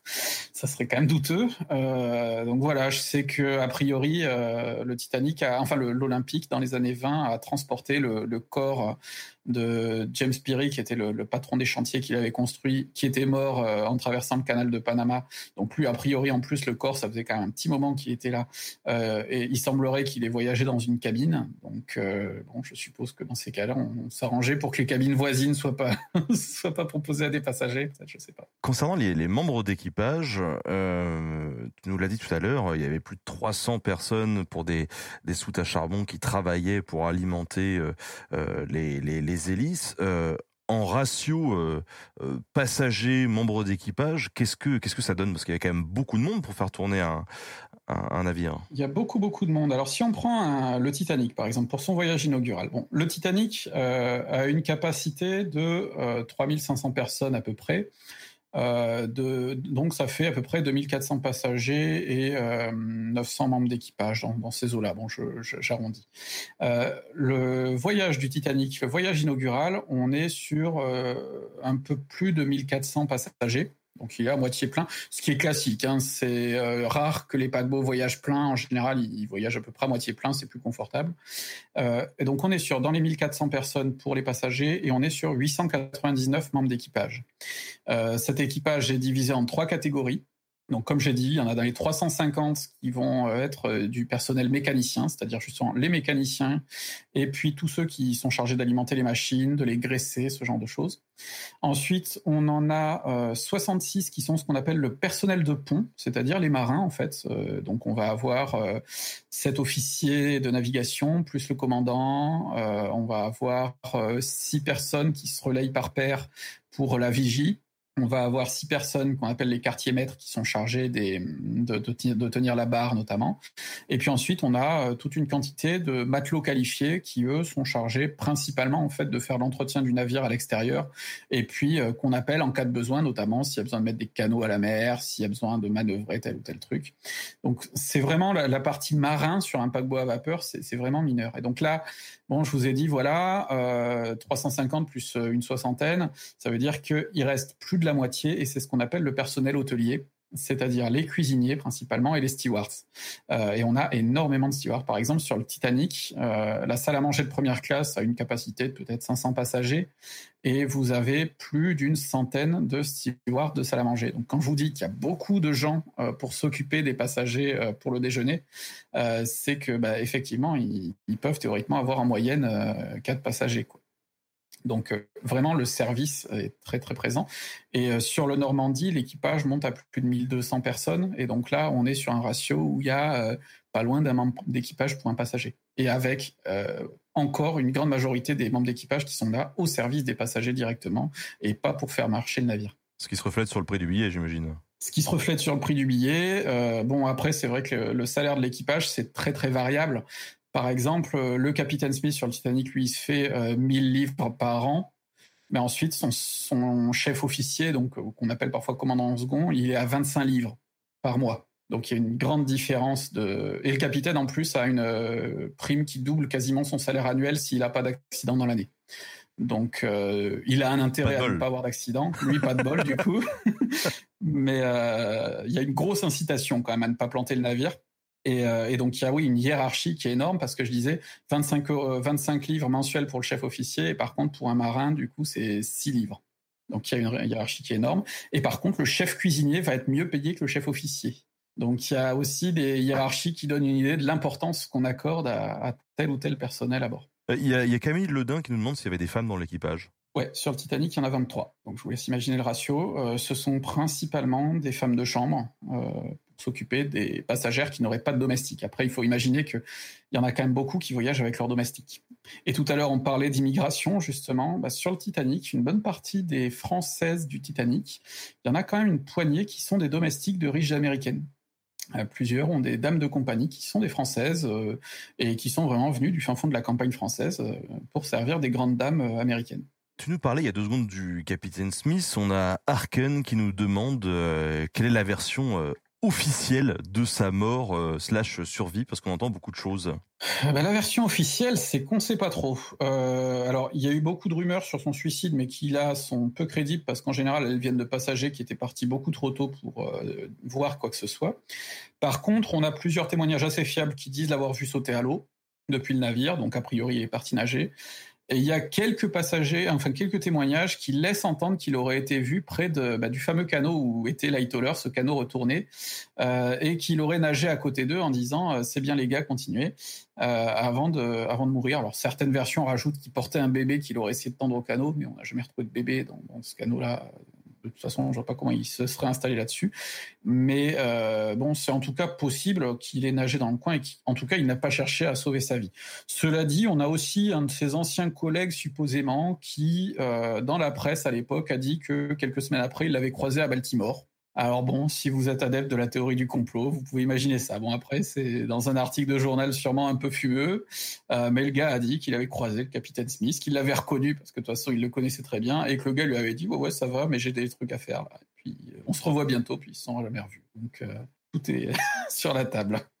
il est, il est un peu trop bulgare. Ok. Question de Conan qui nous demande euh, comment fonctionnaient les salles réfrigérées à l'époque du Titanic? Euh, alors là, je serais bien en peine de dire, mais vu qu'il y avait une grosse, euh, enfin, les chaudières produisaient aussi de l'électricité. Il y avait, je crois, sur le Titanic, quatre dynamos qui produisaient euh, de l'électricité comme, de, quoi alimenter là aussi une petite ville. Et donc, on était sur du, je pense, de l'alimentation électrique qui, gérait tout ça. Je sais qu'il y avait un, mécanicien spécial préposé à, à l'entretien de ces, ces zones-là. Après, je ne saurais pas décrire en détail, mais dans des dans des brochures d'époque, comme ils aimaient bien étaler justement les évolutions techniques. Il y a sûrement des descriptions très détaillées et très techniques de ces questions-là, si ça vous intéresse. Euh, dernière question peut-être avant le, point biblio qu'on fait souvent dans cette émission. Mabarbs qui nous demande euh, si tu as un film à nous recommander qui donne une bonne idée visuelle de ces traversées transatlantiques. On pourrait en citer plusieurs. Euh, si vous voulez une traversée récente, on va dire, enfin dans les années 60, vous avez le gendarme à New York, euh, que je trouve intéressant parce que bah, de, Funès et son équipe, ils partent sur le France et ils reviennent en avion. Et c'est exactement ce que proposait la compagnie générale transatlantique dans les années 60, où euh, comme les gens étaient de plus en plus pressés et qu'il y avait la concurrence de l'avion, bah, ils disaient, voilà, vous prenez un voyage sur le France, euh, vous avez le retour offert par Air France en avion. Donc, euh, bon, je trouve que voilà, il y a, ce petit côté-là, euh, un peu suranné des années 60, avec ce, passage sur le France qui a sûrement été un peu sponsorisé par la, Transat d'ailleurs. Euh, et puis sinon, bon, bah, pour une bonne image, je trouve que le Titanic de Cameron restitue bien l'ambiance à bord sur pas mal de points, même si il y a des, angles très caricaturaux, notamment Cameron déjà veut faire une opposition entre riches et pauvres qui est très manichéenne. C'est pour ça d'ailleurs que la deuxième classe disparaît dans son film. Pas de classe intermédiaire. Il y a les riches et les pauvres. Et les riches euh, posent problème non pas parce qu'ils sont riches, que ce sont des exploitants, euh, des exploiteurs ou quoi que ce soit, mais simplement parce qu'ils sont cons, hautains et qu'ils savent pas s'amuser. Et inversement, les pauvres ne sont pas des travailleurs ou quoi. D'ailleurs, Jack, c'est un, artiste, c'est bon, un gars bohème un peu. Il n'a jamais travaillé de sa vie, on ne sait pas trop. Et par contre, euh, c'est des gens sympas et chez qui il fait bon vivre parce qu'ils savent s'amuser, contrairement à ces connards de riches. Et euh, donc, là, du coup, c'est vrai que c'est un peu simpliste. Mais par contre, pour une représentation du navire, de ce qu'on trouvait à bord et tout ça, c'est euh, bon. Cameron étant un fan, c'est quelque chose d'assez, euh, une assez bonne illustration, je trouve. Et alors pour les bouquins, est-ce que tu as des choses à, nous conseiller? Je pense que euh, déjà on peut euh, tout à fait euh, conseiller ton il y a livre. Un auteur voilà qui a incroyable publié un truc. ceux qui veulent la, version non, non dégrossie d'ailleurs, ma thèse est aussi disponible sur le site de l'université de Nantes dans sa version telle que je l'avais soutenue, mais qui est beaucoup beaucoup plus dense et indigeste. donc vous avez ça déjà, ça c'est pour l'instant auto-promo. On rappelle le titre hein, quand même, une ligne mythique, paquebot français et britannique sur l'Atlantique Nord entre 1890 et 1940. Voilà, un livre de, du, camarade Antoine Reich. Voilà. Alors ensuite, bon, sur le Titanic, alors là aussi, il se pourrait qu'un jour, euh, bientôt, prochainement, euh, l'année prochaine peut-être, allez savoir, il y, ait quelque chose d'intéressant euh, proposé sur le sujet. Mais vous avez déjà énormément de bouquins sur le sujet. plus récent, je pourrais conseiller, c'est celui de Gérard Pioufre, Le Titanic, Vérité et Légende, qui est un bon petit bouquin. Euh, et puis sinon, alors moi, c'est vrai que côté paquebot, je lis beaucoup de bouquins en anglais. Euh, il y a énormément de choses passionnantes. J'ai par exemple un camarade chercheur euh, anglais, Mark Ironside, qui fait des bouquins, des biographies de paquebots sur des paquebots de la White Star. Il fait des recherches extrêmement poussées. donc ça, c'est des choses qui me passionnent, mais qui sont sûrement hors d'accès pour le public. mais ceux qui seraient vraiment les plus intéressés les retrouveront en biblio de mon, de mon bouquin, par exemple, ou de ma thèse. Et euh, moi, c'est vrai que le bouquin par lequel euh, j'étais arrivé euh, quand j'étais tout gamin dans les paquebots et qui m'avait vraiment mis des étoiles dans les yeux, c'est un bouquin qui s'appelait Les plus beaux paquebots du monde d'Olivier Le Goff. Donc on va dire que c'est mon coup de cœur. Il y a sûrement tout un tas de petites erreurs parce que c'était un bouquin qui était fait plutôt pour du, très grand public et très synthétique. Mais enfin, c'est une bonne image des, transatlantiques de 1990 à de 1900 à 1998. Quoi. Ok, bah écoute, merci, merci en tout cas pour ces euh, pour ces recommandations. Merci Antoine de nous avoir accompagnés ce soir euh, durant euh, durant cette émission.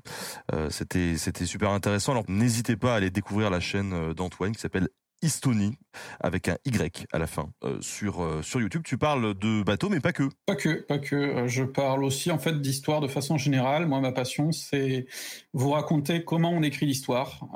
donc, je parle d'histoire, mais je prends ça comme prétexte pour vous parler de comment on l'écrit et des grandes des grands débats historiographiques. Et puis bon, je suis un sale gauchiste accessoirement, donc des fois, je fais des petites piques qui pas de droite.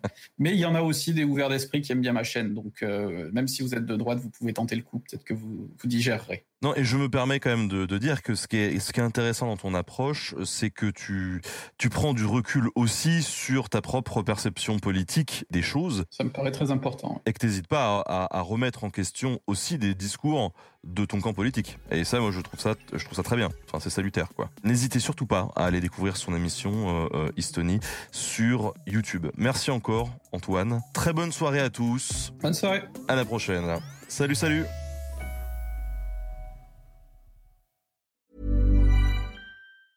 Even when we're on a budget, we still deserve nice things. Quince is a place to scoop up stunning high-end goods for 50 to 80% less than similar brands. They have buttery soft cashmere sweaters starting at $50, luxurious Italian leather bags, and so much more. Plus, Quince only works with factories that use safe, ethical, and responsible manufacturing. Get the high-end goods you'll love without the high price tag with Quince. Go to quince.com/style for free shipping and 365-day returns.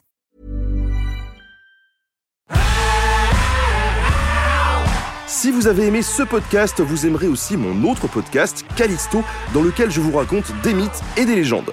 En attendant que vous nous suiviez sur Castbox, Apple Podcast, Podcast Addict ou toute autre plateforme qui propose cette fonction, n'hésitez pas à vous abonner. Vous pouvez même nous laisser une note et, soyons fous, un petit commentaire, je le lirai avec plaisir.